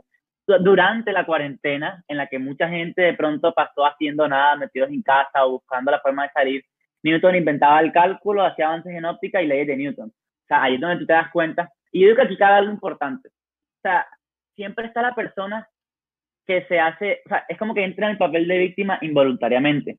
Porque, por ejemplo, llegó la cuarentena. Hay momentos en los que tú tienes que aceptar que es hora de dar otro paso. ¿Por qué? digamos que llegó la cuarentena, tu negocio era vender helados. Hay dos opciones. O tú lo digitalizas, el ejemplo de los negocios, o tú lo cierras. Y digo que cerrar un negocio, bueno, si tú ves cerrar un negocio, un fracaso, pero no puedes ver ese fracaso como si fuese el fracaso definitivo. Porque, o sea, hay gente que de pronto a veces se aferra, y esto es algo que dice bastante cuando estaba en modo, modo, modo molesto ahora mismo, pero es algo que solamente le he oído a Elon Musk decir. El wishful thinking se llama en inglés, en español creo que sería como, o sea, como pensar cosas que no son. Y él dice, mira, tú puedes estar diciendo que tu empresa está progresando, los números pueden ir subiendo, pero tu empresa puede estar estancada. Y ahí es donde tienes que entrar, ahí es donde tienes que volverte tu mejor crítico, y no solo en empresas. Tú puedes ir diciendo que estás haciendo dieta y tú te ves más delgado, pero puede ser tu mente jugándote una mala jugada y tú en realidad estás igual. Entonces ahí donde tienes que volverte tu mejor crítico y también tu mejor consejero, porque criticar, o sea, porque está la gente que pronto entra en el papel de crítico, no puedo cerrar la empresa, no puedo cerrar la empresa, pero si ya tocó cerrar la empresa, bueno, tienes que aceptar eso como parte del proceso. Ahí te vuelves tu crítico, mira, ¿qué errores cometí? Y ahora te vuelves tu consejero, ¿qué puedo hacer mejor en la próxima vez? Y no te puedes quedar en ninguna de las etapas como decía Samuel ahorita, porque si te quedas solo en vivir la desgracia, bueno, entras en una depresión de por vida, porque estás viviendo la misma desgracia hace 20 años. Tienes que ir saltando etapas. Y digo que la única forma de saltar etapas, que era el grado que quería ir primero, es moverte. O sea, tú moverte de cualquier manera, pero irte moviendo. No moverte en círculos. Irte moviendo en el sentido de, por ejemplo, no, mira, me dejó mi novia, llevábamos dos años, no quiero estar con nadie. Te puedes quedar llorando en tu casa un año, más de lo que duró la relación, seis años llorando por una persona con la que solo duraste dos años. Era importante y todo. Pero si tú te mueves y tú sales, de pronto mañana vas a conocer un aspecto de la vida que no conocías, de pronto mañana vas a, a ver otra cosa que nunca habías visto y entra tu vida de pronto a, a jugar, empieza tu película, porque la vida es como si fuese una película, a jugar ya en otro aspecto, entonces ya no te vas a enfocar en una relación, sino que ahora te quieres enfocar en volverte una persona genial en un aspecto que tú decidas. Entonces tienes que vivir las etapas, pero también aprender a saltar. Saltar de la etapa que estás ahora, no estoy triste, pero bueno, salto ya acá, otro paso. Y puede que no estés preparado, pero hay una frase que dice, con o sin preparación, igual hazlo. Igual en algún momento lo vas a tener que hacer. Exacto. Ahora cambiando un poco de tema y ahorita que mencionaste el tema de la pandemia, este, escriban en los comentarios, escriban en el chat si eh, les gustaría que habláramos un tema de cómo, o sea, un podcast, bueno, sí, un podcast, un, stream, donde tocáramos el tema de cómo, o sea, cómo ser joven. Ahora no, pues no sé si la audiencia que nos esté viendo sea joven como nosotros, jóvenes emprendedores, pero cómo empezar a, gustaría que habláramos sobre cómo empezar en el tema del, de los negocios virtuales, que creo que tenemos bastante cosas que aportar para que las personas este, comiencen a emprender desde la virtualidad y aprovechen. Eh, pero déjenlo en los comentarios para que en otra ocasión inviten, claro, inviten otra vez y hagamos hagamos el, el stream, hablemos sobre ese tema. Entonces, no sé. Ahora, tocando el tema de, de Colombia. Eh, antes, de, antes de, tocar, de, tocar, el tema de Colombia, eh, nosotros pedimos siempre que nos hablen en el chat, pero Martincho nos hizo una pregunta y nunca la respondimos. ¿Cuál? ¿Cuál? Eh, ¿Cuál? La de, ¿Cuál es? ¿Qué? No, la de. ¿Cuál es, por favor? ¿Qué malos todo. Aquí lo último que dijeron fue Vanegas Wolf. Aquí también es importante tener personas que te ayuden a pasar, a pasar las siguientes etapas. Y tienes que leer los comentarios, léelos. Yo, leo, todo lo que se debe leer. Vanega Wolf, mira el podcast anterior que trata sobre la amistad y ciertos rasgos del amor también. Ahí hablamos sobre cómo las personas te ayudan a, a dar el siguiente paso. Creo que fue la pregunta que hice cuando hablé de Colombia. No, la pregunta, Sí, sí, la pregunta es ¿qué, era para nosotros ser exitosos? La dijo Martincho, pero este Juan Esteban dijo que quería hablar sobre lo de Colombia. Entonces, bueno, respondemos la pregunta, respondemos la pregunta y migramos a y después tocamos el tema de Colombia. Para mí ser exitoso es, para mí ser exitoso es, es dormir tranquilo, levantarte con una cara sonriente que estás haciendo lo que te gusta. Para mí es. Hay un hombre de pocas palabras. Para mí es. filosófico. Filosófico. Un hombre profundo. Profundo el, el, hombre. Bueno, entonces, dale, dale, Sasa. ¿O porque yo? Hice la pregunta. Respondemos ustedes. bueno, vale, dale. El compadre. entonces. Dale tú bueno, entonces. Para mí, eh, para mí el hecho de ser exitoso, obviamente, como sabemos, es en relativo sea, cada uno tiene su propia definición de qué es el éxito, pero yo creo que se, se resume en una fórmula que también tiene que ver con lo que decía Juanes, es el hecho de hacer, por ejemplo, de hacer las, las personas que hagan lo que les gusta, obviamente, encuentren su pasión, encuentren eso que los mueve, que los hace, que eso, esa cosa que ellos podrían trabajar una semana entera sin dormir y sin generar ingresos. Sabes que esa persona que haya encontrado ese, esa pasión, bueno, que ya empiece a vivir de esa pasión. ¿Me entiendes? Entonces, que use esa pasión para construir su vida y construir su camino, construir su familia, construir sus, en sus, sus proyectos. Y a partir, esa, esa pasión la que abastezca, que tenga abastecimiento, sea de la fuente, ya sea en el tema de generar ingresos, para que pueda construir su vida, pueda comprar su, su casa, pueda comprar eh, las necesidades, pueda abastecer las necesidades que tiene su familia, sus padres, sus abuelos, eh, sus hijos, etcétera. Entonces está en el hecho, que obviamente todo eso, ¿a quién no le va a hacer feliz hacer lo que le gusta? ¿A quién no le va a hacer feliz tener a sus familiares sonriendo con todas las, todas las, todos los, no lujos, pero sí todas esas cosas que son necesarias? ¿A quién no le va a gustar? Entonces yo creo que el éxito se resume en eso, utilizar lo que te gusta, lo que te apasiona, monetizarlo y eso hacerlo, eso hacerlo, ese, eso, eso que sea la fuente de tu, de tu, de tu éxito, o sea, la pasión que tengas por algún tema, por algún trabajo, por algún, por alguna acción. Entonces, yo lo resumiría así. Mira, yo, yo aquí, yo, yo soy bien disruptivo, problemático con muchas cosas. Y, o sea, yo digo que que la cuestión de éxito va cambiando, depende de tu etapa de vida. Pero hay dos cosas aquí súper, no sé, súper, creo que entrarían en contexto. Hay una frase de unos jóvenes filósofos que dice, y el lenguaje de pronto en el que se escrita la frase no es el más eh, profundo e intelectual. ¿Para qué ser felices cuando se puede ser chimba? Dice la frase. Es de, es de, o sea, ellos creo que son de, de otra ciudad acá en Colombia. Porque no saben qué es chimba, chimba es como ser, ser cool, ahí como dar la buena onda. ¿Para qué ser feliz cuando se puede ser chimba? Entonces, hay una, hay una, hay una concepción ya de pronto más filosófica que dice que, o sea, que, o sea, por ejemplo, yo les digo que si ustedes están toda la vida, y esto también, Juan Esteban, otra vez contra, contra tu posición, también se es que Elon Musk lo dice todo, o sea, es como si fuese el oráculo de la Tierra, es la persona que todo lo abarca. Mira, sea, tú no puedes pasarte toda tu vida, como les decía ahorita, viendo lo malo en el sentido de que, bueno, mira, está este problema, tenemos este problema, tenemos este problema, tenemos este problema.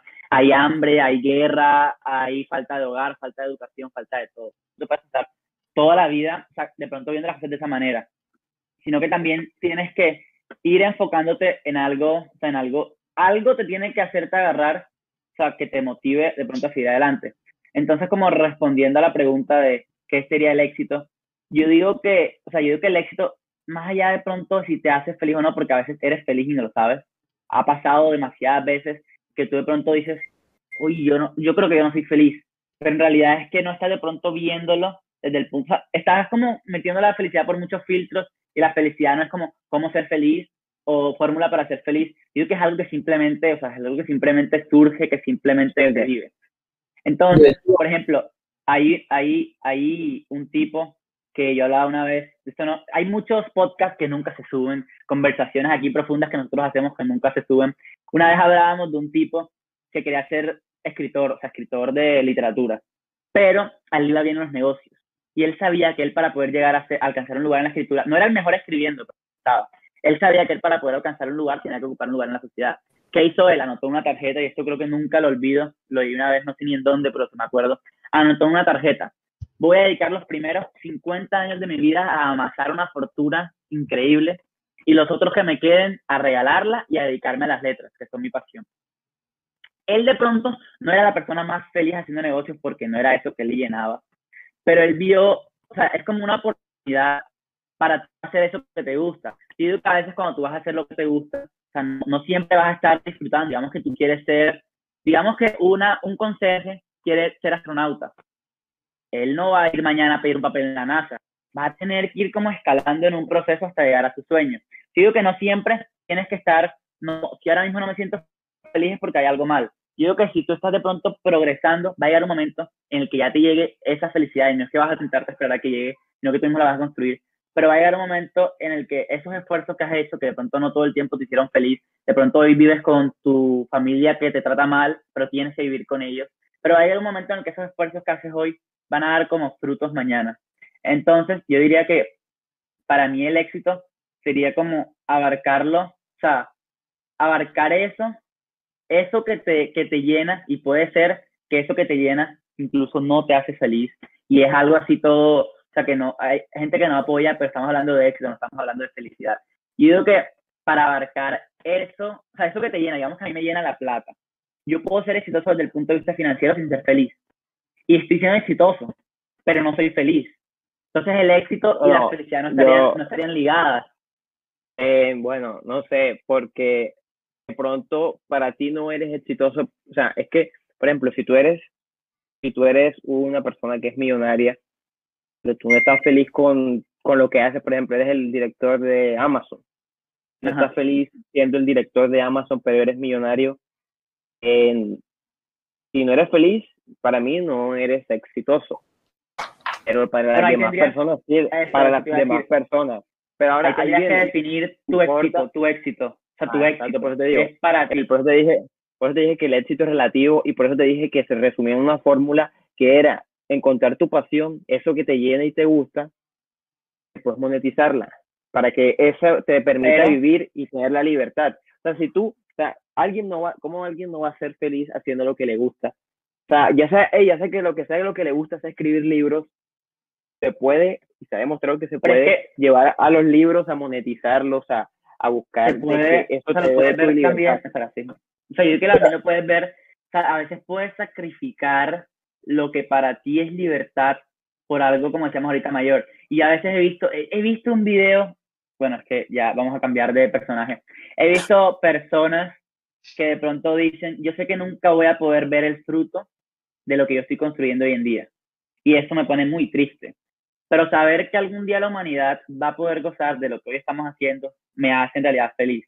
Es como si tú rechazaras a eso que a ti te hace, o sea, él, él de pronto querría ser feliz ahora, o sea, tú puedes ser feliz y aquí entraría también a jugar el concepto de qué es ser feliz, pero tú puedes ser feliz de pronto simplemente viviendo en una casita, en un bosque, sembrando, cosechando, siendo un granjero. Pero yo digo que aquí tú entrarías, Ser feliz ahí está tu, ahí está tu punto O- de o felicidad, estar como bien. o estar, o estar bien. Tú no puedes ser feliz estando bien. Eso, allá Mira, va. Para mí, Felicidad. Ajá, dale, dilo, dilo, dilo. dilo. para mí, Yo que él y yo tenemos, compartimos ideas a veces.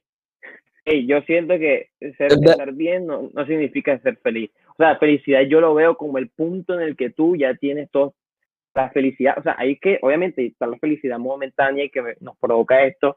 De pronto nuestros espectadores estén felices porque nosotros ha- haya, hayamos abierto el stream, ¿entiendes? Pero en- eh, son felices ahora de pronto, escuchándonos ahí, este, y viviendo el momento, pero a largo plazo, a largo plazo, no sé, yo no creo que estar, el estar bien, el estar bien no creo que sea sinónimo de felicidad, sino de un estado, más bien, un estado de, de que, hey, estoy bien, me siento bien, me siento de una buena forma.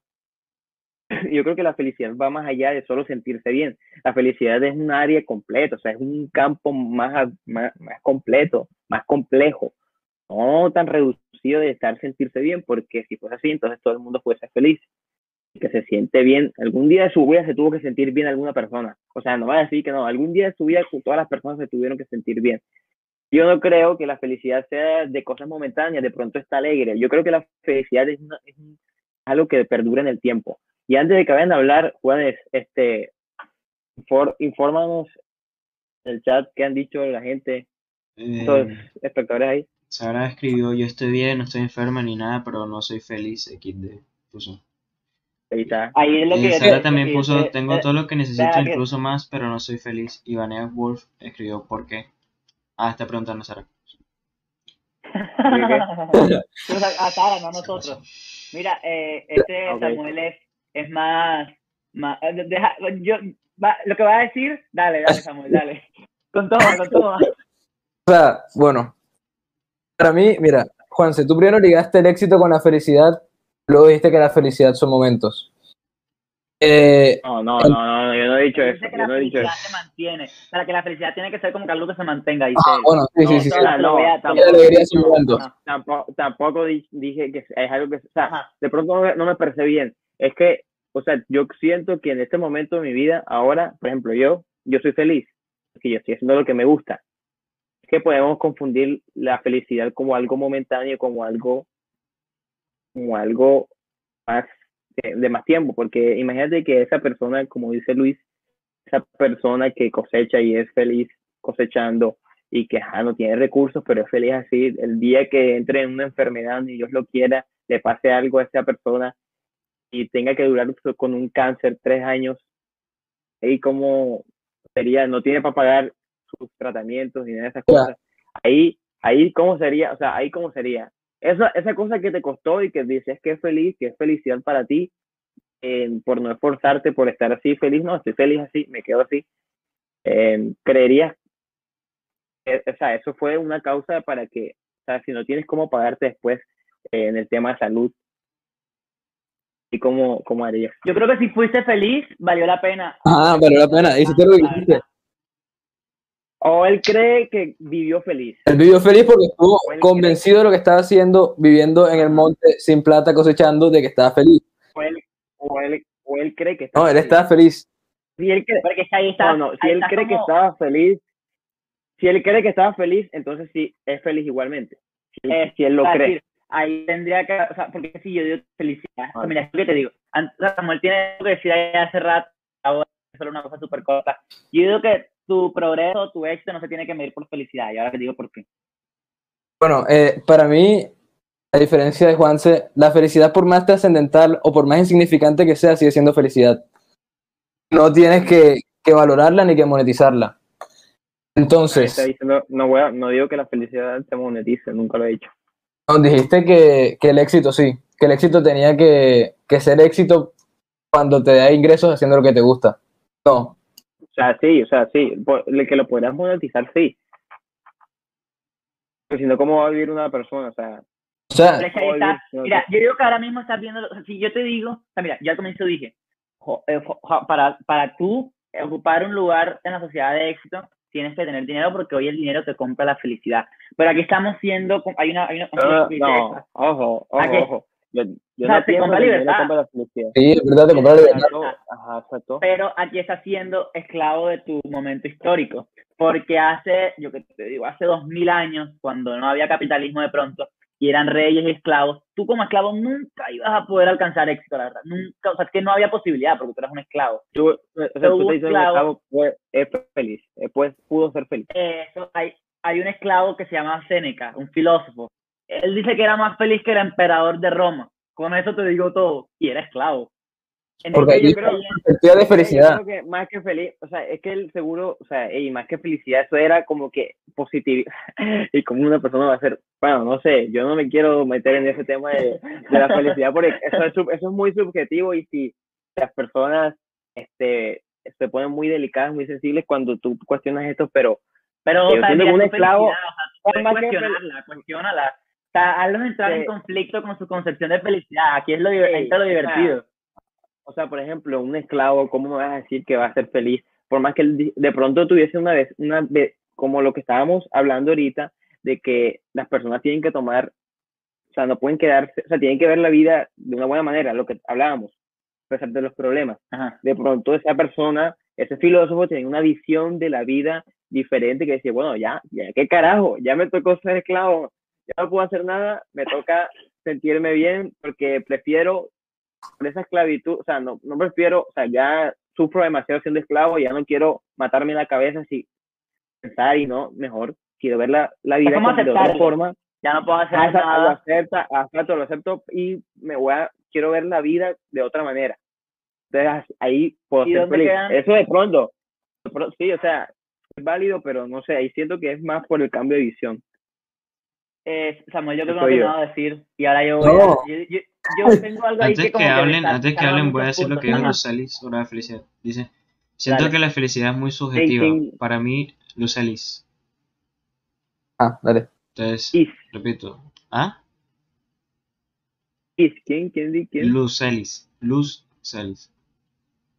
Ah, Lucelis, Lucelis, ok. Siento que la felicidad es muy subjetiva. Sí, Para mí no existe una felicidad, solo existen momentos felices que vienen a partir de experiencias que no son buenas y te hacen entender que en ese momento estás disfrutando de algo que te hace sentir bien.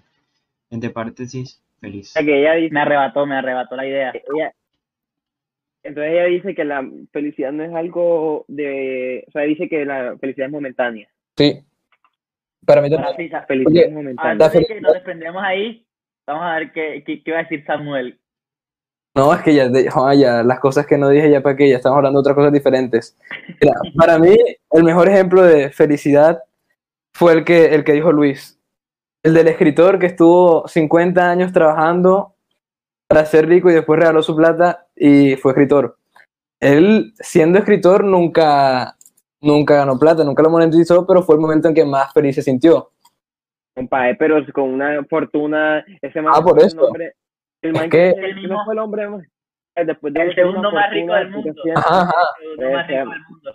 Pero Es es que, ah. si tú- mira, es que mira, aquí entra en conflicto. Antes de morir, yo creo que cuando se empezó a dedicar a escritor, donó de los 400 millones de vendió las empresas. Tenía la United States Steel Company, la vendió en 400 millones de dólares. Y cuando se empieza a dedicar a escritor, dona 399 millones y le regala un millón a un familiar. Y él se queda con nada antes de morir y se dedica solamente. O sea, ya, ya en ese punto era alguien en la sociedad, pero en ese punto sin plata, dice él, o sea, como, o sea, como quien dice, como vino al mundo, se empieza a dedicar o sea, a leer, a crear obras, a Ajá. escribir. ¿Cómo crees que se sintió más exitoso? Ahí está, ahí Yo está el digo, o punto sea- de que después, después de que se sintió realizado, después de que ya vio que ya cumplió su, su, su, su motivo, ey, obviamente él, él dijo que bueno ya no me, ya, ya alcancé todo, ya ahora mi felicidad radica en compartir lo que tengo. Él criticaba el dinero. Lo que- es el él segundo hombre más rico, el hombre más rico, el segundo hombre más rico del planeta, pero critica el dinero. O sea, no lo critica fue- desde el punto del dinero es malo, sino que decía, yo no quiero dedicarme al dinero porque siento que es una pasión egoísta, que no me llena, que me llena más de vacíos que de felicidad. Él solo hizo dinero porque quería ayudar al mundo, porque eh, había sido como obrero, trabajaba como 15 horas al día, y él quería que todos estos niños obreros tuvieran la oportunidad que él tuvo. La única cosa que él dice que ayudó en su vida fue haber podido ir a una librería, a una biblioteca pública, todas las tardes cuando salía a trabajar. Dice que eso aparte de construir su riqueza, fue lo que hizo que su vida ocupara otro nivel. Entonces él quería darle esa oportunidad a todos los niños que de pronto en ese, en ese tiempo y construyó universidades, bibliotecas, pero toda esa platica la regaló. Y ya no, ya no era de él. Yo O digo sea, que- tú, o sea, ajá, dale.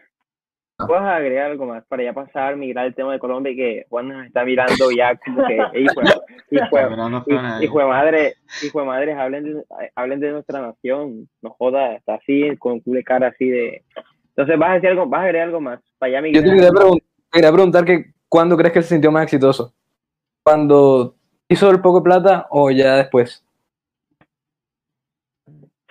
Eh, es que el éxito no se puede, o sea, es que el éxito también se mira, o por lo menos yo lo veo así, eh, o sea, el- la- como la felicidad es subjetiva, el éxito yo creo que es más- un poquito más diferente. En el tema de éxito no solo radica lo que tú piensas que está bien, sino lo que eh, sociedad piensa, pues, como quien dice. Tú me dices feliz, felicidad, me dices felicidad, de pronto hasta fue más feliz siendo en profesor, en- creando libros, escribiendo, lo que haya, que haya, haya hecho. De pronto fue más feliz. ¿Y dónde, cuándo fue más exitoso? Nada, no. Yo creo que cuando me dices cuándo fue más exitoso, yo creo que él fue exitoso. Ya, eso no es como la felicidad que es momentánea. El éxito no es momentáneo, más, más que todo. El éxito no es momentáneo, la felicidad yo creo que sí. El éxito, porque, o sea, también, por más que la gente diga que eh, te fue bien en esta prueba, te fue bien en alguna cosa, no creo que eso sea alcanzar el éxito. Por más que la gente diga, haya subjetividad y todo. La felicidad yo creo que sí, ya es como lo decía nuestra espectadora Lucelis, cierto, mi cuñada. Saludos. Este, este, no, yo creo, yo creo que, yo creo que sí, o sea, que, que ella tiene razón, es como de momentos cortos, o sea, es, es de momentánea. Y, y yo creo que el éxito ya es como que tú fuiste exitoso o no. No sé si, O lo sí, fuiste o no. sí, ah, bueno, ya, ya, yo, yo creo que vamos, ya. Pero, ya, Eh, pero vamos a hacer, vamos Yo, a, yo a iba a cerrar ya. el tema ya que bueno, Juan, dos cosas nada más.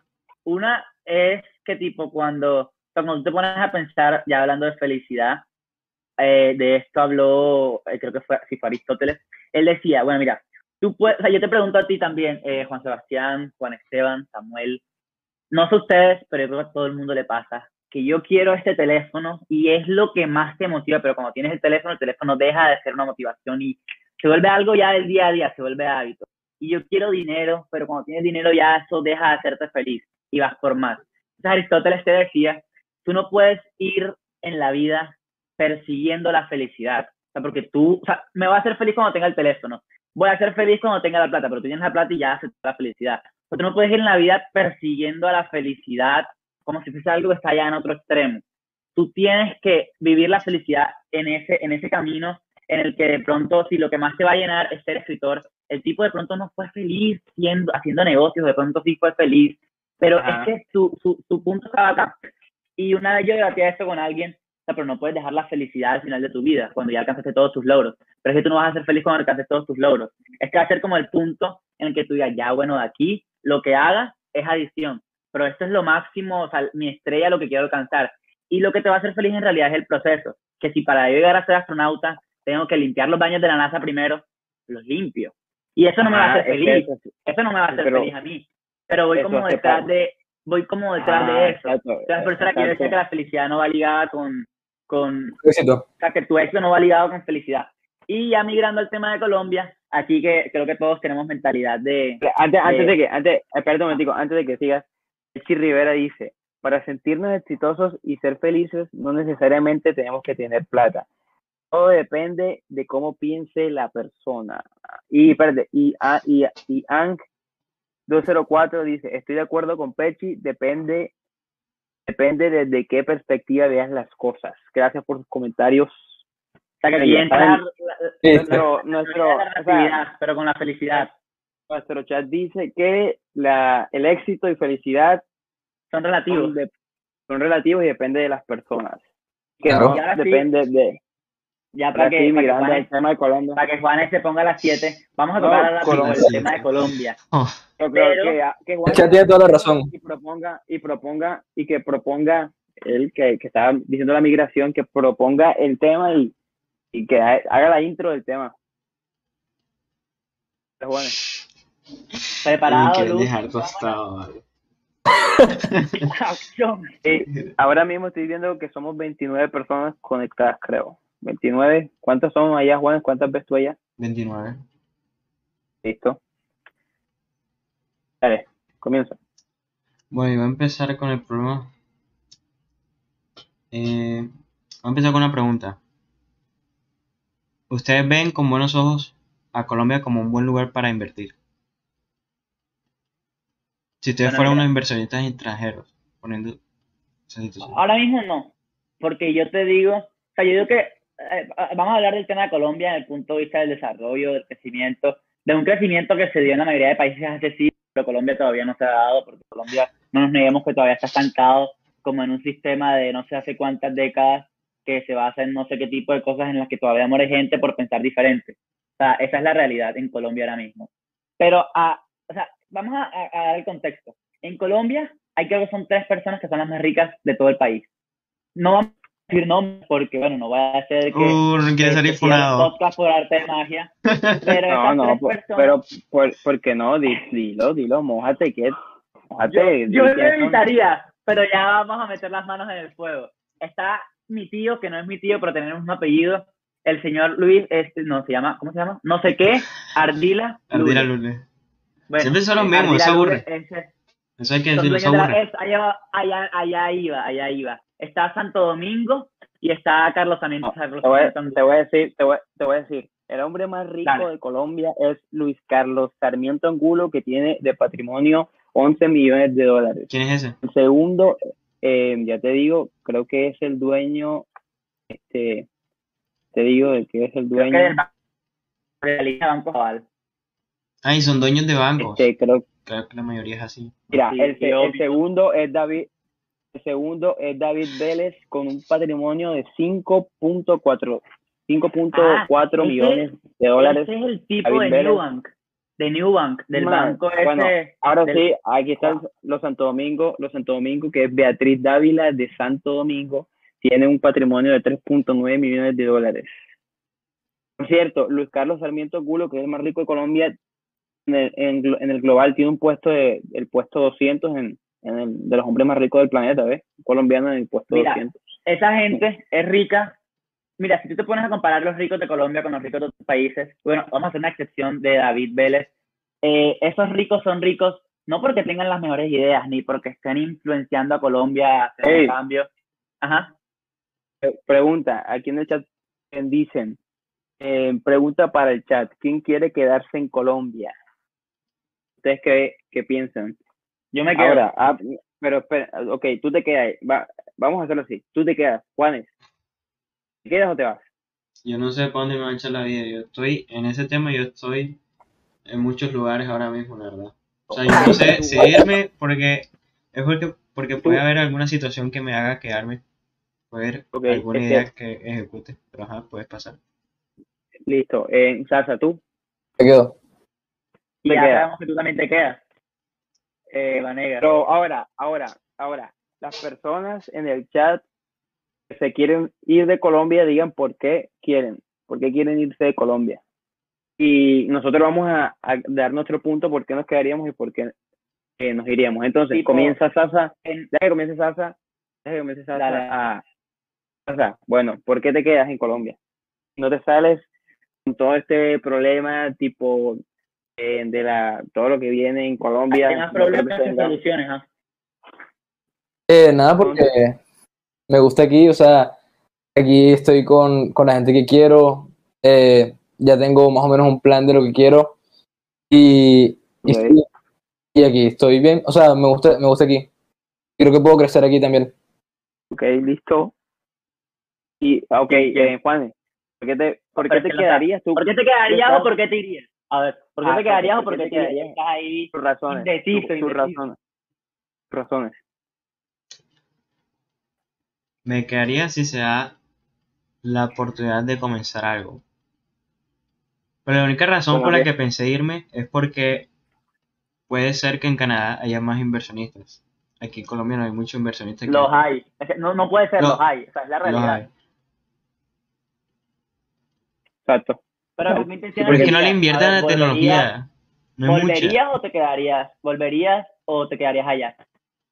Según lo que estaba pensando, Yo voy y vuelvo. Piensa como que vas a robar un poquito de las oportunidades que hay ahí. Ajá, bueno, a ver. Que después no me dan la visa si algo. Ahora, eso te iba a decir, eso te iba a decir. Después no te dan la Ey, visa pero si que nadie allá esté viendo eso. bueno, sabes peligro. español igual. Vamos a editar esa parte para. YouTube.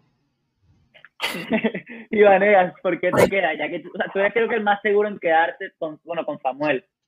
Yo también tengo Ya, ciertas sí. dudas, pero ¿por qué te quedas? Si eres empleado, si quieres ser un empleado de una persona así, pues lo mejor para ti, lo más recomendable, lo que te conviene es que te vayas. Pero como yo voy, o sea, nosotros, pues nuestro plan, no sé si ustedes también sea su plan de formar empresas, pues yo creo que nosotros tenemos la obligación como emprendedores de Colombia quedarnos y ayudar al desarrollo del país, porque el que ayuda al desarrollo del país, obviamente, el empleado es la base, pero el que tiene la visión es el emprendedor. Entonces, si nosotros queremos formar una economía que se industrialice todo este tema de, de la producción en Colombia, porque como sabemos, Colombia es el que, o sea, no, no industrializa sus productos, sino que se los vende a Estados Unidos para que Estados Unidos los in- industrialice y los venda mucho más caros de lo que nosotros los vendemos. Este, yo creo que nosotros tenemos la obligación como emprendedores, los que quieren tener empresas, creo que nosotros tenemos la obligación formar empresas, dar empleo, eh, de industrializar, como digo, la economía de, de nuestro país. Entonces, si nosotros nos ponemos en la tarea de generar, generar empresas, generar negocios y todo este tema, vamos a ayudar, así sea con un granito de arena, a que la economía y que Colombia se vuelva, como dijo el, eh, el como dijo Esteban, que joder, el, Colombia es el, el, el próximo Silicon Valley. Ah, la verdad es que no sé si eso es cierto, pero Las razones por las que él lo plantea, las razones por las No. que él lo plantea no son De que puede No, llegar no, a hacerlo, sí. Pero porque por lo que él lo dice, no. No, o sea, para- ¿cómo es eso para de que que- Netflix pone oficinas acá?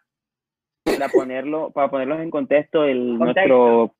nuestro, nuestro, desafortunadamente nuestro presidente. presidente dijo que Van a- Colombia, por tu culpa, ¿eh? dijo que Colombia, di- dijo que Colombia iba a ser el propio, el próximo Silicon Valley. Y ¿Y lo como? Lo dijo por una razón, o sea, por una noticia así que estaba dando vueltas por ahí, que Netflix iba a abrir su primera oficina en Colombia. Sí. Y, y por eso ya Colombia va a ser el próximo Silicon Valley. Ajá, exacto, o sea, ya la, la, la idea es, bueno, volviendo al tema, es que uno tiene que formar empresas, los emprendedores tienen que formar empresas para aportar a la economía, ya, para sintetizar todo. Bueno, y quedó, quedó, quedó como yo al final, ajá. Yo, o sea, tipo el contexto que le estabas dando ahorita, o sea, tú lees esas tres esas tres personas ricas y son riquezas familiares. Y por ejemplo, hablándote del señor que podría ser mi tío lejano, el señor Ardila, él no es rico porque tenga una empresa innovadora. Es rico porque son dueños de la Postobón, del RCN, de equipos de fútbol, de, de esas empresas grandes de Colombia. Pero si te das cuenta, ¿qué tanto? O sea, o sea, que es, una, es un tipo de monopolio en el que nadie puede entrar ahora mismo. ¿Por qué? Porque es un monopolio que viene existiendo hace demasiado tiempo. Ah, O sea, esa gente es rica, de- o sea, hay riquezas familiares. Y ahí tú no entras a pelear porque es que tienen un monopolio en todas las áreas. ¿Cómo entras tú a pelear ahí? Y es lo que decía eh, Vanegas. Y yo no lo vería solamente, o sea, él, él te dio, él dio más un discurso desde el punto de vista económico, crear empresas. Yo digo que ahí, que, o sea, la, la parte más importante aquí es el hecho del, o sea, de las capacidades que también tiene el país para brindarle al mundo. Y por ejemplo, esta gente rica porque o sea, son cosas de ya historia y gente que, o sea, es algo que es muy difícil de, de, de arrancar. Da, hay un comentario por ahí que de, de alguien. El chat está explotando, papi, está explotando el chat, está explotando. Si lo vieran, es una, una, un debate mío. No, dice, y estoy totalmente de acuerdo con esto, dice, respondiéndole, respondiendo, respondiendo la pregunta y analizando todos los emigrantes de Venezuela, ¿sabes la diferencia que tienen ellos con los colombianos? A pesar del sistema de gobierno que tienen, aún así quieren estar en su país y desde cada rincón buscan contribuir para que la crisis se vaya des des desvaneciendo. Y creo que los colombianos debemos aprender un poco más de ellos. Ahora, totalmente de acuerdo, deberíamos aportar en esto. Ahora, Sara dice, sin miedo de los que van a robar, este, a. Pero, bueno, no sé, son muchos, muchos, ya quiero regresar, sacar patadas de, a la gente del Congreso, no mentira, pero uno, pero uno viendo las cosas de acá, queda como inspirado. A mí me encantaría que Colombia fuera como Japón en el sentido de la tecnología. Y Pechi Rivera dice, crecer profesionalmente aquí, para hacer, que el, hacer crecer el país también que es de eso de lo que tanto nos quejamos.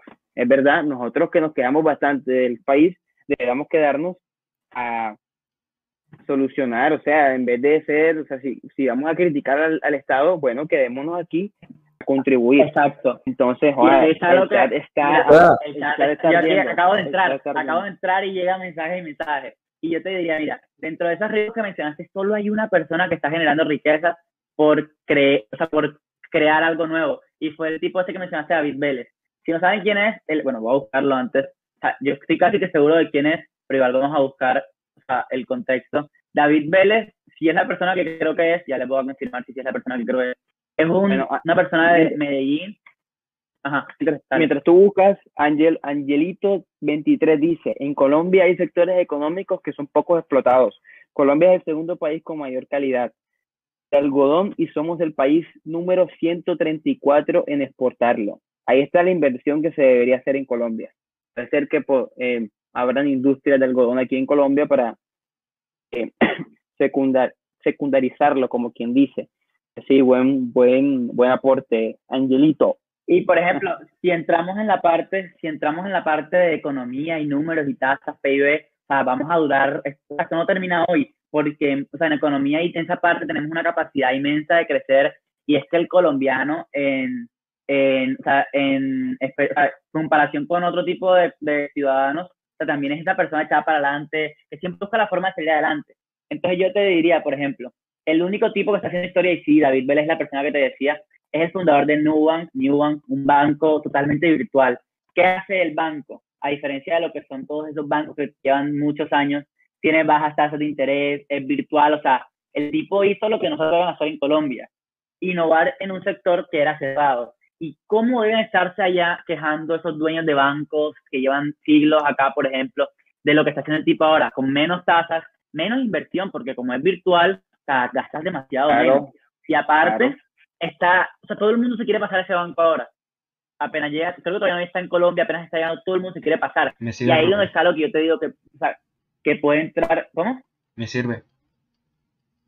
Ahí es lo que yo te digo Sirve. que puede entrar en Colombia de una forma de pronto súper increíble. Y yo digo que el primer paso, ahí está, Jacita acaba de escribir algo del primer paso, es de pronto, como, decías- tú, obviamente industrializar el sector, pero yo digo que por encima de pronto de llegar a tomar alguna acción, es primero, o sea, aparte de que las, las capacidades o las oportunidades de pronto de crear una empresa acá, o sea, son como muy nulas, y que estaba leyendo esto de la, de la reforma tributaria, y son temas de política que no siempre motivan, pero, o sea, van a empezar a cobrarle más de pronto, y esto es un tema súper debatible, pero hay una frase, por ejemplo, de Donald Trump que dice, yo no pago impuestos porque yo soy inteligente, pero es que él no paga impuestos y mucha gente que de pronto sí paga impuestos se queja porque paga más impuestos que él se queja, pero es que mira, el tipo está creando, aparte de que está volviendo Estados Unidos un país estrella en su mundo de negocios, no estoy hablando de presidencia, negocios, aparte de que crea empleos, aparte de que hace el país más atractivo, de que crea edificios, condominios, canchas, campos de golf, casinos, o sea, el tipo está haciendo todo lo que el país quiere que haga, por eso es que el país le ofrece la capacidad de pronto no de evadir, sino de hacer bajar la tasa de impuestos que él paga. Y es un tema bastante debatible en economía y en finanzas y en política, pero yo digo que eso ahora que los ricos ahora van a empezar a pagar más, o sea, eso hace que la gente vea a Colombia incluso con peores ojos para crear algo o para verlo como un campo de oportunidad. Yo diría, respondiendo a la pregunta inicial, yo me quedo. ¿Por qué? Porque aparte, si te das cuenta, las profesionales en Colombia, ingenieros, médicos, o sea, una cantidad de personas que podrían estar explotando su potencial están desempleados. ¿Desempleados en qué? O das clases en eso que estudiaste o te toca dedicarte a otra cosa. Y casi siempre crean emprendimientos. ¿Te imaginas una idea, de pronto, un ejemplo, cuánto médico no hay desempleado que le pagan mal? Una idea así revolucionaria en el sector de la medicina, que le, o sea, que aparte de ser una oferta mucho más atractiva de la que hoy existen todas esas EPS, o una idea de pronto de EPS revolucionaria, que deja a un lado todas esas cosas viejas y oxidadas que ya están aquí predominando y que no hay competencia porque tú no puedes hacer otra cosa que meterte a lo malo porque solo está lo malo.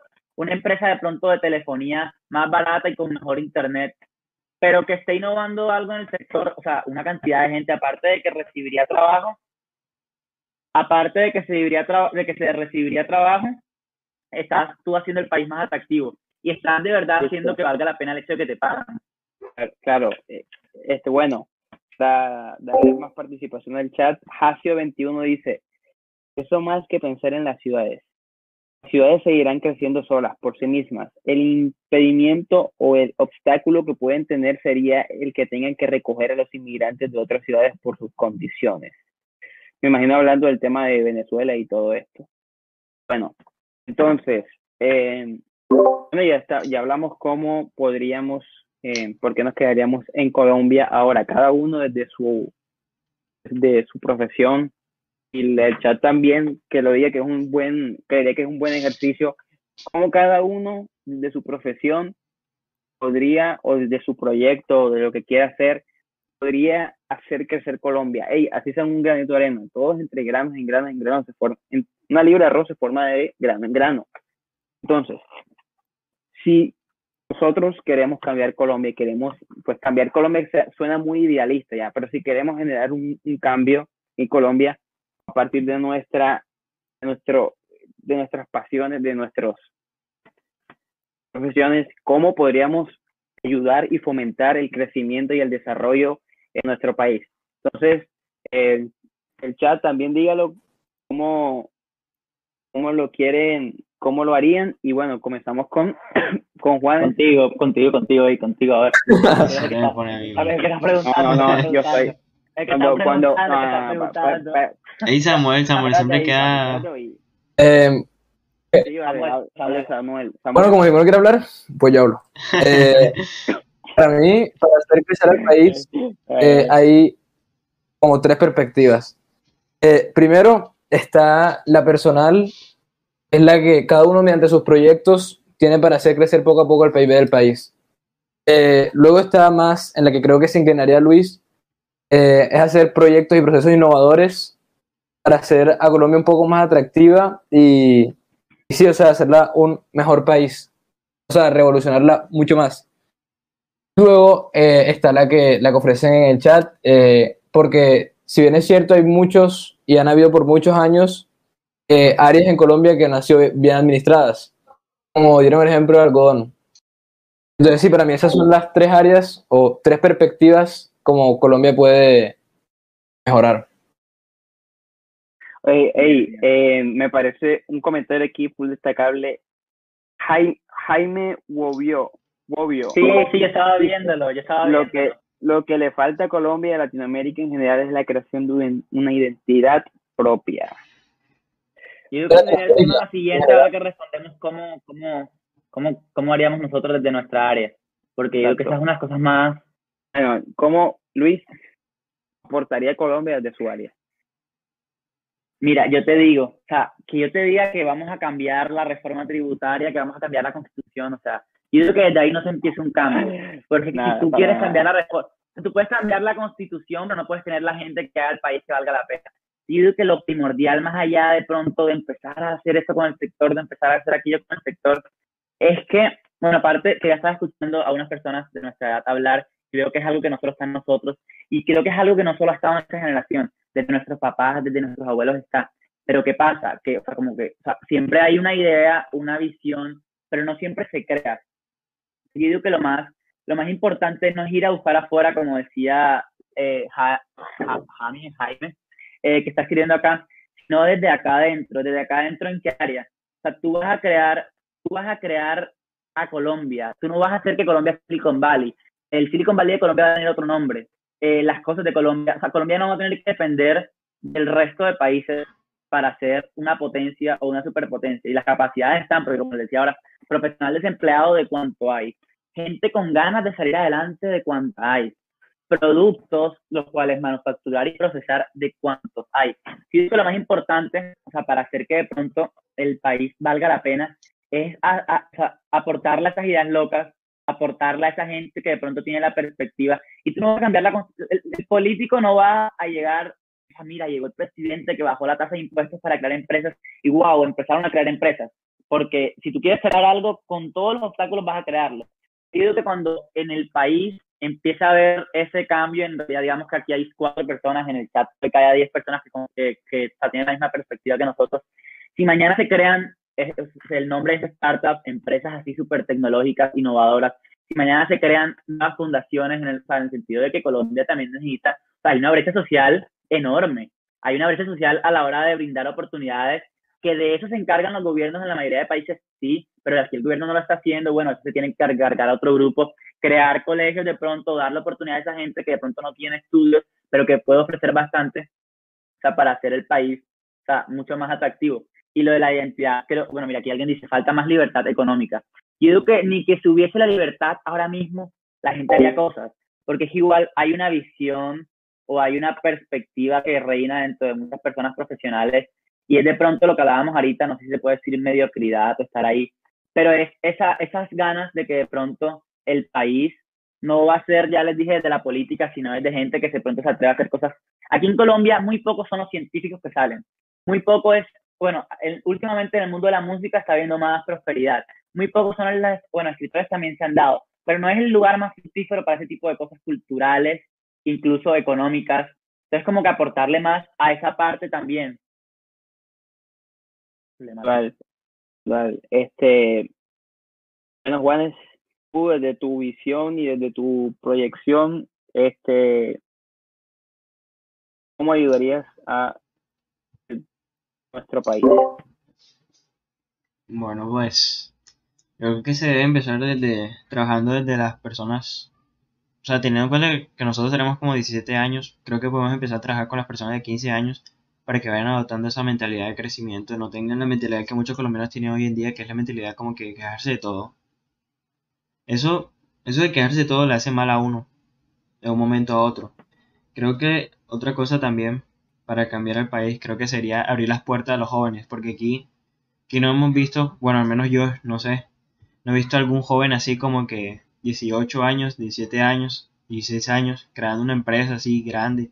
No, no el apoyo, o sea, porque yo sí he tratado de aplicar a muchos programas que ofrecen emprendimiento y todos son como que gente que ya tenido experiencia, gente mayor, con otras cosas, ya no, no está la puerta abierta para los más jóvenes que son los que tienen ese pensamiento, diría yo, no quiero, no hay problema, pero tienen ese pensamiento como revolucionario, esas tecnologías nuevas, todo, todo, todo eso que necesita la nación. Revolución, ojo, no vamos a hacer aquí la revolución. Sí, claro, nada de paro, nada de paro. Nada, nada, nada de También está quien lo, mal... también está quien lo malinterprete. Revolución en el sentido de, de, hacer cosas en las que nadie cree. ¿Quién iba a creer que íbamos a poder ir a Marte en un cohete? Que estaban en Estados Unidos. Pero ¿de dónde sacan el metal y todas esas cosas con las que se hacen los cohetes? Muchas veces de Colombia. Ahora imagínate que en Colombia se diera, o sea, el mismo sector que hace los cohetes. Aparte de que estás ayudando a Colombia en materias primas, estás creando. Yo creo, yo creo, bueno, ahora dando mi opinión, yo creo que, bueno, como todos sabemos, la base de la sociedad son las familias. Yo creo que el cambio empieza en el ámbito social, porque los colombianos tenemos una mentalidad muy pobre. Siento que los colombianos tenemos una mentalidad de pobreza, de que me voy a ir a... O sea, no, o sea, la cultura de nosotros no nos permite, no sé si, no sé si es algo que se desarrolla o que nos, como nos educan la sociedad, la misma sociedad. Pero, ¿qué pasa, todo? No sé. Bueno, emigró, no sabemos qué le pasó, lo, secuestra, lo secuestraron, si ven a Luis por ahí, ya saben, lo vi en una camioneta negra, que vuelva, pero bueno, este, volviendo al, tema, siento que comienza desde la familia, tenemos que cambiarnos el chip, que cambiarnos el chip primero de ser tan víctima, de ser tan víctimas, o sea, nos victimizamos demasiado de que por el gobierno, de que por nuestros padres, de por qué tal, de por qué tal, tal, tal, tal. Creo que nos victimizamos demasiado. Y segundo, somos muy, o sea, todos sabemos la disciplina que tiene el colombiano, que no es, o sea, somos reconocidos, pues, lastimosamente de que nuestra disciplina es muy mala, pero yo creo que eso va cambiando, o sea, las nuevas generaciones van como que revolucionando el país ahí ya volvió, ya volvió, bien. entonces, entonces, yo creo que hay que empezar en cambiar la mentalidad de los colombianos de, de, estar siempre en la zona de confort, de ser tan mediocres. Siento que somos muy mediocres.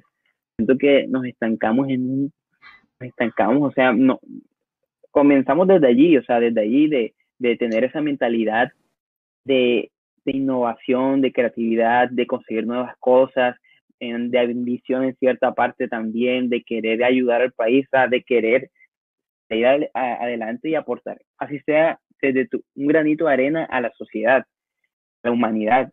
Yo creo que nos falta es ese cambio de perspectiva que todos, pues yo creo que todas las personas que nos están escuchando debemos cuestionar, deben cuestionarse y nosotros también, obviamente, debemos cuestionarnos de que no debemos, no debemos ser ni víctimas, o sea, no podemos quedarnos, no podemos victimizarnos, ni excusarnos, ni conformarnos, no, no podemos y no debemos. Queremos que el país cambie, cambie desde la base que son las familias y sobre todo los jóvenes, nosotros, los niños, porque ellos son los que van a seguir, nosotros que tenemos este pensamiento, probablemente eduquemos a nuestros hijos de otra manera, como de pronto nos educaron a nosotros o, los educaron a nuestros papás. Como saben, el sistema educativo aquí, pues, deja mucho que desear, demasiado. no es aquí, en todo el mundo. En todo el mundo. Y también, pero sobre, obviamente, pero aquí también, o sea, yo siento que, yo siento que, por ejemplo, el hecho del, del título universitario, de solo las personas estudian por el título y no porque quieren conocer, tener conocimientos, o sea, hay muchas personas que hacen eso en, Colombia y si tú ves las tasas de desempleo en Colombia, es bravo. Entonces, yo creo que todo parte de ahí, de, de, los jóvenes, de, de, nosotros. O sea, el futuro, parece frase de profesor de historia de colegio, profesor de El geografía de colegio, somos nosotros. pero pero el futuro de Colombia somos nosotros. Si la audiencia que nos está escuchando es joven, pues deberíamos tomar ese rol, ah, tomar ese rol. Yo sé que suena muy idealista que nosotros vayamos a cambiar el país. Sí, lo suena, pero yo sé que comenzaré a trabajar desde ahora. Y yo, por ejemplo, antes de que, creo que el tema siguiente es el tema de la identidad. Y digo que lo más importante en este aspecto, o sea, porque, por ejemplo, nosotros estamos desde el punto de vista de un desarrollo económico, pero está el, el que quiere de pronto ser, yo qué sé, pensador intelectual, crítico literario, director de cine. ¿Te das cuenta Claro. de todos esos sectores que aportan de una u otra forma al país? Porque Estados Unidos no es Estados Unidos sin Hollywood. Y tomamos Estados Unidos porque, bueno, es como una cuna de prosperidad desde donde lo veas. Estados Unidos no es Estados Unidos sin sus libros, sin sus físicos. O sea- Eh, per- perdona que te interrumpa. Ah, Tocando ese tema, Martíncho dice, no hay apoyo al deporte, a la ciencia, al arte, que simplemente no les sirve que los jóvenes se preparen a ellos, les sirve que la sociedad sea ignorante, son los que venden el voto. Eso me parece, ayer estábamos hablando, estábamos hablando de que en el tema deporte, en- estamos tocando el tema de la Copa América, que por si era beneficio, o sea, si es beneficiario para Colombia que haga- se haga la Copa América o no. Yo digo que yo sostenía que la Copa América se debe hacer aquí en Colombia y si hubiese público mucho mejor, porque eso abre, una- o sea, abre que los inversores de otros países, los inversionistas de otros países puedan ver nuestro fútbol como algo, como algo, algo que Atractivo. tiene- y, y ustedes dirán, bueno, pero ¿qué nos, a nosotros, a la economía del país, qué le sirve el hecho de, cre- de, de que inviertan en el fútbol? El hecho de que contraten a un, a un joven de 18, 17 años y le estén pagando 3 millones al mes, ya es un, ya es un sueldo, o sea, ya es un empleado más, o sea, ya es una persona que tiene un empleo, una persona que tiene un empleo, una persona que puede aportar a la economía. Ya desde allí es alguien, o sea, por esa misma cosa ya es alguien puede aportar al país. Y segunda razón, la segunda razón, porque cuando tú es una liga muy atractiva, por ejemplo, si la liga colombiana se vuelve muy atractiva, eso es un imán de turistas, eso es un imán de personas que quieren venir aquí a Colombia. Y mientras más turistas haya, pues obviamente los gastos van a subir, pero los beneficios van a subir también el doble, el triple, el cuádruple. Entonces, es una, o sea, yo creo que hay que invertir en, en los campos de las artes, de los deportes, de la tecnología, porque de ahí es donde la sociedad puede empezar a cambiar. Como te digo, un, que le paguen a un joven de 18 años por jugar fútbol 3 millones de pesos al mes ya es un empleo más. Igual en, la, en, el, en los otros campos. Entonces yo pienso, yo estoy en, en acuerdo con él. Ah, bueno, otra cosa. Jaime dice, es difícil el último una- comentario. Sí, emancipación, sí, respecto a la pobreza. Una cultura llena de problemas de información y adoctrinamientos sistemáticos. Esta con- está condenada a ser víctima de sí misma. ¡Guau! o sea, eh, tú sabes, digo que- vamos, seamos sinceros, sa- ¿sacaste esa frase de dónde o un intelecto bien No, profundo? no, intelectual. Mira que estamos hablando del futuro de Colombia. Mira, piensa. Y mira, yo aquí te digo, o sea, mira, eh, bueno, esta frase, por ejemplo, no la, no la, o sea, no la apoyo, no estoy de acuerdo con tu punto de vista. En todo lo que dices, sí, pero el hecho de que está condenada a la emancipación, no. Porque ayer hablábamos acá en un podcast que creo que nunca se subirá detrás de escenas, eh, behind, eh, BTS, Behind the Scenes, hablábamos de cómo los genios son los que crean la sociedad y cómo de pronto emprendedores, genios, artistas son los que hacen que la sociedad se mueva, incluso se podría decir que obligan a la sociedad a moverse. No es mentira que no sé si se puede decir un, ajá, y estaba hablando, con, estaba teniendo una conversación con mi papá de eso y ponía el ejemplo de, yo sé que ya Juanes nos quiere crucificar por nombrarlos tanto, pero el tema de, por ejemplo, el tema, por ejemplo, de Elon Musk. Para las personas que no conozcan a Elon Musk, Juan, no creo, pero bueno. hay oh, no creo. Las personas que no la conozcan, no lo conozcan, Elon Musk es el hombre con el patrimonio más grande de todo el mundo, es decir, la persona más rica, en cuanto la persona más rica del mundo. Entonces, eh, Elon Musk es el dueño de una compañía de carros de automotriz de eh, llamada Tesla.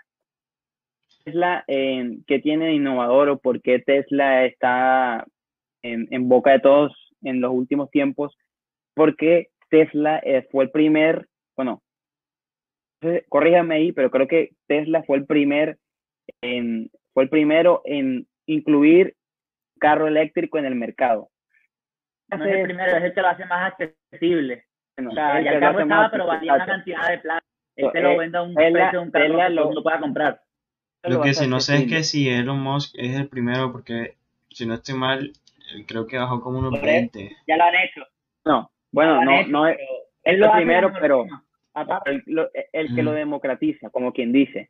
Entonces, ¿qué hace esto? Como él lo hace tan accesible, abre, obliga a, los- a las otras empresas automotrices a cambiar el en el mercado, cambiar su producto, es decir, comenzar a, a producir carros eléctricos. Y ustedes dirán, pero por, o sea, ¿qué nos beneficia a nosotros comprar un carro eléctrico? A nosotros nos beneficia porque eso es, eso abastece el planeta. Un carro eléctrico lo mejor que podemos hacer ahora, mudarnos a un carro eléctrico porque la gasolina, el combustible daña mucho el medio ambiente. Los gases que se generan daña- dañan mucho el medio ambiente. Entonces el hecho de tener un carro eléctrico ya obliga a, nos obliga a transformar y evolucionar y eso es algo, un cambio que ahora du- durante, en los próximos 10 años vamos a ver la migración del carro convencional al carro eléctrico. Y lo que vamos a ver es que el, esta tierra se va a comenzar otra vez a formar, o sea, sus recursos van a, van a estar en, Y si no, y Pues, si no paga, abasteciendo. él te tiene la otra opción. Nos vamos para Marte. Y ahí está. Sea, creo que no hay más nada que decir. porque Si no funciona, nos que no vamos para sepan, Marte. Elon- para los que no sepan, Elon Musk, Elon Musk tiene una empresa que se llama SpaceX, donde esa, esa empresa, su propósito es montar una colonia en Marte antes del 2030, ¿verdad? Antes del 2030, creo que. Por ahí. O sea, hacer que Marte, o sea, él dice volvernos una especie Este multiplanetaria. pro- Y él ya está mandando, o sea, ya creo, o sea, esos procesos están más, más agilizados que, quién sabe, lo o sea, que eso creemos. ya es un- un- una realidad. lo vemos Eso no es un proyecto de que, eso, Ya hay cohetes yendo y viniendo y todo. eso, eso no es un proyecto, eso es una realidad. Ya, ya eh, la gente va para Marte.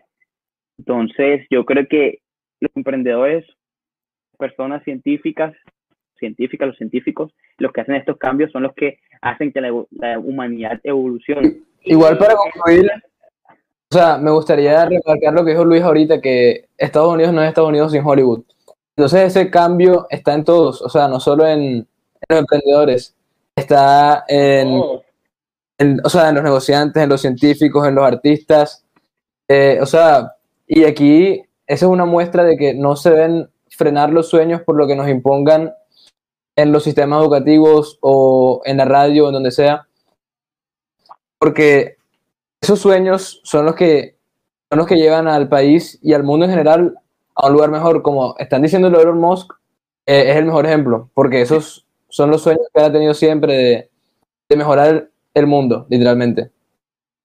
Y aquí veo que estás, eh, la persona más rica del mundo actualmente es Jeff Bezos. Sí, o sea, es Jeff Bezos, pero no le No, quita. no, Ellos, están así. no, no, pero cuando ya, Elon Musk ya- tuitea, cuando Elon Musk no, tuitea, se disparan las acciones de Tesla y se lo supera. Y además, Elon Musk, ya- es más, Elon Musk es más inspirador, creo yo. Elon Musk es creo No, que pero- más inspirador en el sentido de que, mira, son los sueños que todos tienen de niño, que ir a Marte. Bueno, aunque Jeff Bezos también está Pero- trabajando, no se lo podemos quitar, pero en Blue Origin también está trabajando en llevarnos a Marte. Es como un grupo de personas que se atrevieron a soñar más que el resto. Así como, o sea, como, es que como se- personas diferentes. que Elon Musk, o sea, Elon Musk había superado hace como unos meses a Jeff Bezos, pero Jeff Bezos es muy, muy monstruo, marica. Es muy monstruo y ya otra vez lo, o sea, es que la empresa que, el imperio que formó Jeff Bezos con Amazon es increíble. O deberíamos, bueno, no sé qué piensa la, el, el chat, en el chat la gente que piensa que hablemos sobre estos de estos temas de negocios, sobre este tema de los de las grandes empresas. Entonces en el chat déjenos qué piensan ustedes. Pero, por ejemplo, cuando Bueno, de lo de, lo de Moss, lo que, o sea, para terminar la, el, el- o sea, como el, el asunto, sea, Elon Musk no llegó a tu casa a preguntarte, oye, ¿será que, ¿será que quieres que haga un carro mecánico? Él saca la idea del carro mecánico y el mundo se ve obligado. O sea, es que es lo que decíamos, nadie le estaba preguntando a Einstein. O sea, la física está, es hasta el siglo XIX o XX hubo un físico, Kelvin, que decía, hasta ahora la física ya tiene todo resuelto. Ya no hay más nada que descubrir, decía el tipo. Ya luego llega Einstein, te desarma eso, y hace como una semana descubrieron que una quinta fuerza en la naturaleza y están investigando. O sea, la gente llega a un punto como de comodidad, luego llega esa persona que quiere arrebatar esa comodidad, y aquí ya notaba ayer, ayer hablábamos de la genialidad, creo que hay cuatro cosas que cabe recalcar y va cada una eh, ligada con la otra. El autoestima, la confianza en tus ideas, porque Elon Musk no fue el primero en escribir acerca de llevarnos a Marte. ¿Cuántos niños no soñaban, no soñaban con eso? Pero yo te pregunto, ¿quién se quedó en soñarlo y quién se quedó en realizarlo? Ahí está la confianza en tu idea. O sea, todo el mundo tiene ideas geniales, no todo el mundo las desarrolla. El poder, el poder de tomar acción. Ese es el detonante de las personas exitosas y las que no son. La acción y la persistencia. Samuel, en el chat están diciendo que quieren un beso tuyo. okay, yo, es, que, es, que, es que Samuel está muy conquistador estos días, marico. está muy solicitado. Está, Eh, bueno, yo digo que sigamos hablando de, de la economía del país. bueno, entonces, la segunda. No, no, no, pero no, no evadas, no no evadas. ¿Cuál es el problema? El problema. Este, bueno, eh, ah, Son cuatro, ajá. Son cuatro No, características. La, la confianza, la inconformidad, o sea, tú puedes estar, como decíamos ahorita, bien con lo que hay, pero así como eso, tú puedes querer algo más, o sea, estás ahí todo el tiempo que algo te pique y tienes, que quieres hacer algo nuevo. La imposición de tus ideas que va ligada con el autoestima, o sea, tú confías en tu idea y aunque más nadie confíe, tú la vas a realizar. Y estoy seguro cuando la hagas, una cantidad de personas la va a seguir, porque hay mucha gente que quiere algo así. Y por último, egocentrismo que va ligado con creencias. Y egocentrismo, lo hablábamos ahorita al comienzo, los genios, puedes criticarlos por el lado humano, pero no hubiesen llegado a ser genios si no hubiesen tenido esa, esa, esa terquedad de que lo iban a llegar a que esas son las cuatro características que hay que trabajar para de pronto llegar a, a otro, a otro nivel. bueno, es eh, nuestro monitor. ¿Qué dice la gente del chat? ¿Cuántos espectadores nos están viendo? ¿Cuántas personas están conectadas? cada vez que digo 29 se sale mucho, pero bueno. Eh, sí. y la verdad es que yo estoy viendo un debate. Sí, me parece muy interesante, la verdad. Lo que están ahí diciendo. Hasidi. Ja- Jamie, Ajá. ¿Qué eh? Miren, voy a leerlo de así primero. Eh, no solo culpa de los medios, No los propios, ajá, no solo culpa de los medios, Dale, dale. los propios enfrentamientos políticos degradan gravemente los medios de comunicación. El fanatismo de las ideologías políticas marca lo que los medios muestran. Nosotros somos cómplices de la manipulación mediática que nos censura. Y a lo que Jamie, no sé cómo se llama, perdón, le responde. Feliz. No me atrevería. Ah, bueno, sí. No me atrevería a limitarlo únicamente a las ideologías políticas. Diría que es un seco más grande la religión, las corrientes de pensamiento, entre otros. Ajá. Y luego Luceri dice, yo cuando empecé mi carrera de comunicación tenía un concepto errado de los medios. Y hoy a mitad de la carrera, en vez de coger el amor, le tengo temor. Es increíble cómo me han manipulado por tanto tiempo. ¿Qué opinan de la Yo libertad digo-? Yo digo que, mira, por ejemplo, algo de esa Que- Aquí tengo aquí una frase que subí. Ajá, dale.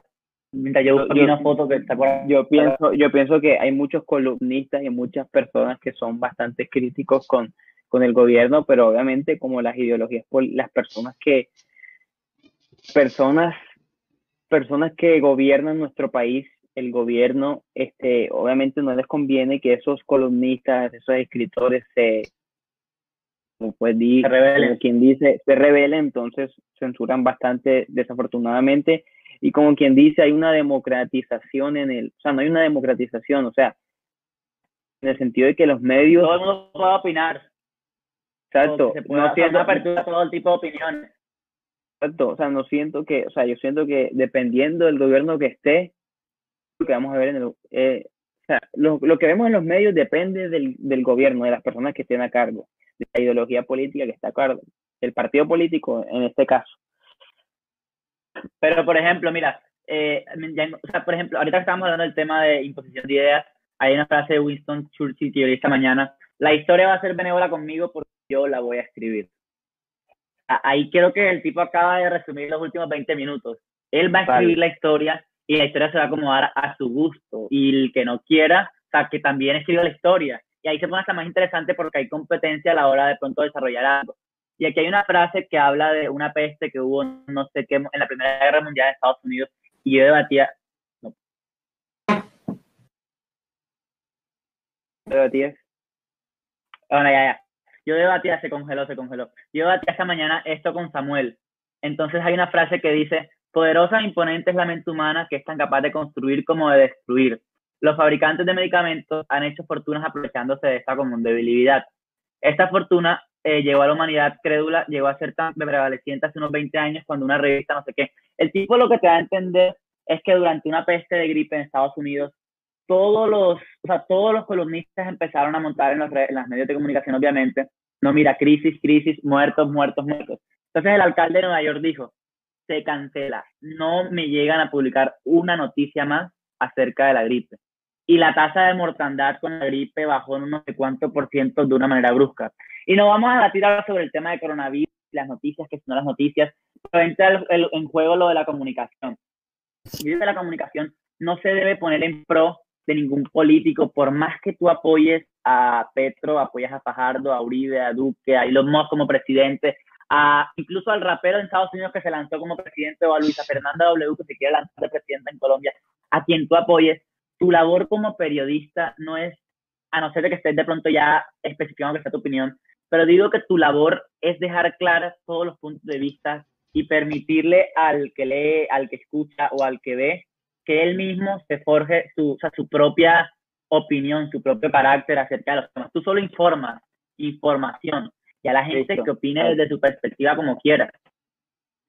Eh, es para avisarle a nuestros espectadores que por favor les sería de gran ayuda para que este canal crezca y nuestro movimiento juvenil incrementado, que compartan, compartan nuestra, el link nuestro canal para que más personas puedan vernos, para que crezcan, nos sería de gran ayuda. Aquí, eh, hay, aquí hay, dale, dale. Y ya estaría, estaremos reposteando a las personas que monten en su Instagram una foto viendo el stream y este con la etiqueta de nos etiqueten en Sapiens Bank, salimos como Sapiens Bank bajo en Instagram. Entonces, bueno, eh, yo creo que algo para cerrar, creo que eh, ya llevamos cuántas horas, dos, dos horas de, yo creo que Dos. Yo creo que dos. Este, sería bueno que dejen algunos temas para el próximo. Ah, bueno, mañana creo que eh, ahí, ahí también stream. si me van a invitar. ¿Verdad? Todavía no lo sé. Por ejemplo, este stream, este stream del día de hoy fue sin, fue sin, sin sin, o sea, sin previo aviso. Simplemente teníamos, estábamos nosotros hablando acá, bueno, vamos a que la gente escuche la conversación y opine, y simplemente pasó. Así que así streams como este en estos tiempos de toques de queda en las tardes, en estos tiempos de tardes desocupadas, espérenlos más seguidos. Y si les gusta, pues como dijo, como dice Vanegas, pues que se note que les gustó. Compártelo con sus amigos, compártelo en su red. Era ayuda para nosotros para que nos para que nos ayuden en esto. Para que queremos que más personas lleguen a este espacio y puedan opinar y su, su punto de vista. Entonces, está bueno que dejen en el chat, vayan a la página en Instagram de Sapiens Bank, temas gustaría que tocáramos aquí. Aquí en el chat lo pueden dejar también. Estaremos, obviamente, ustedes son nuestro público y nosotros vamos a hablar sobre que llega el pueblo. Y algo para cerrar. Antes de cerrar, me gustaría decir que, que, al igual que muchas personas en el, en el chat, yo también quedé picado con, con lo que estábamos hablando. Eh, porque aquí hay varias personas que estaban discutiendo, eh, pero bueno, como que ya. ¿Discutiendo de qué? ¿Discutiendo de qué? Mira, mira, revisa. Como, mira, Hacio, dice, como, noto como principales desde lo de, desde y ahí empezaron otra vez bueno, este, no- noto como principales responsables las ideologías políticas, ya que influye más directamente en lo que ocurre en el país, influye más en los medios de comunicación como las revistas o periódicos. El sesgo político presente, lo que conocemos como revista del bolsillo, como la revista Semana, no influye tanto en la religión o, como, o demás di- diferencias del pensamiento. Las políticas sí, aunque al final la cultura y el medio donde vives eventualmente repercuten en las ideologías políticas. Jaime, eh, así es, es algo recíproco, la política reacciona a la cultura y muchas más, o- muchas otras veces la cultura reacciona a la política. Ah, Bueno, gracias, se portan bien, bye. Este, bueno, eh, me- estoy full de acuerdo, o sea, estoy de acuerdo con, con Hasid, creo que ese es Hasid, eh, totalmente con Hasi, estoy totalmente sí. de acuerdo. Pero hay que abrir un espacio también para hablar, en otro tema hablaremos sobre, de eso, sobre las Y sí, bueno, por ejemplo, yo ¿Cómo? digo así como, como, o sea, ya, o sea, ya que estamos finalizando y de pronto tocando el tema de síganos en Instagram, modo spam, así como por pronto Vanegas participó en el debate de hoy, invitado, el, el podcast de hoy se va a llamar Porque quisimos Sí. subirlo. Ajá, dale. este, Juan, este, ya. Juanes, la gente, la gente dice que envíes, envíes en el chat cómo salen en Instagram para que vayan y nos sigan y pongan sus, compartan y pongan en, en las historias, hay una caja de preguntas para que pongan los temas que ustedes quieran. Yo creo que así como, como. Vanegas, eh, Eh, por ejemplo, el, yo le dije, yo di- dale, él, va a mandar eso al chat. Así como de pronto yo les dije hoy que iba a peculiar entre, en la que, esa la que están acostumbrados a ver, así como olvidan la cara de Vanegas, si alguno de ustedes siente que hay un tema del que le gustaría debatir, bueno, miren, ¿cuánta gente admite Discord? Aquí en, en debate estamos esperando que cualquier tema debatible quiera, eh, Claro. cualquier tema que ustedes quieran debatir aparezca. Entonces, si a alguno de ustedes les gustaría participar en el podcast, escríbanos a Instagram por qué les gustaría, con qué tema, obviamente cómo se llaman, y eso, y pues aquí pueden estar como invitados algún día, porque, porque eso se trata, de aparte de dar opiniones, debatir, eh, criticar, argumentar, eh, ver las cosas de otra manera, de que todos participemos. Así como participan en el chat, también pueden hacer parte de la conversación. To- Totalmente. Eh, por aquí dicen, fijen el comentario con la info sobre sus redes sociales. No, también pongan, eh, Juanes, también pon nuestras redes sociales de, personales de cada uno para que la gente nos siga a todos. Eso, eso a está aquí en el cuatro. perfil de Twitch, tanto en las redes sociales. Igual, igual, igual, igual déjalo, igual déjalo en el chat porque las personas este lo quieren, lo pide el pueblo, hay que complacer al pueblo, ¿qué pasa? Ajá. Eh, Sasa iba a decir algo. Eh, no, nada, listo. Muchas gracias a todos por verlo y Muchas gracias, en serio. Gracias. Por todo. Te espero que se Corten, conecten mañana también. Corten, corten, corten, corten, corten.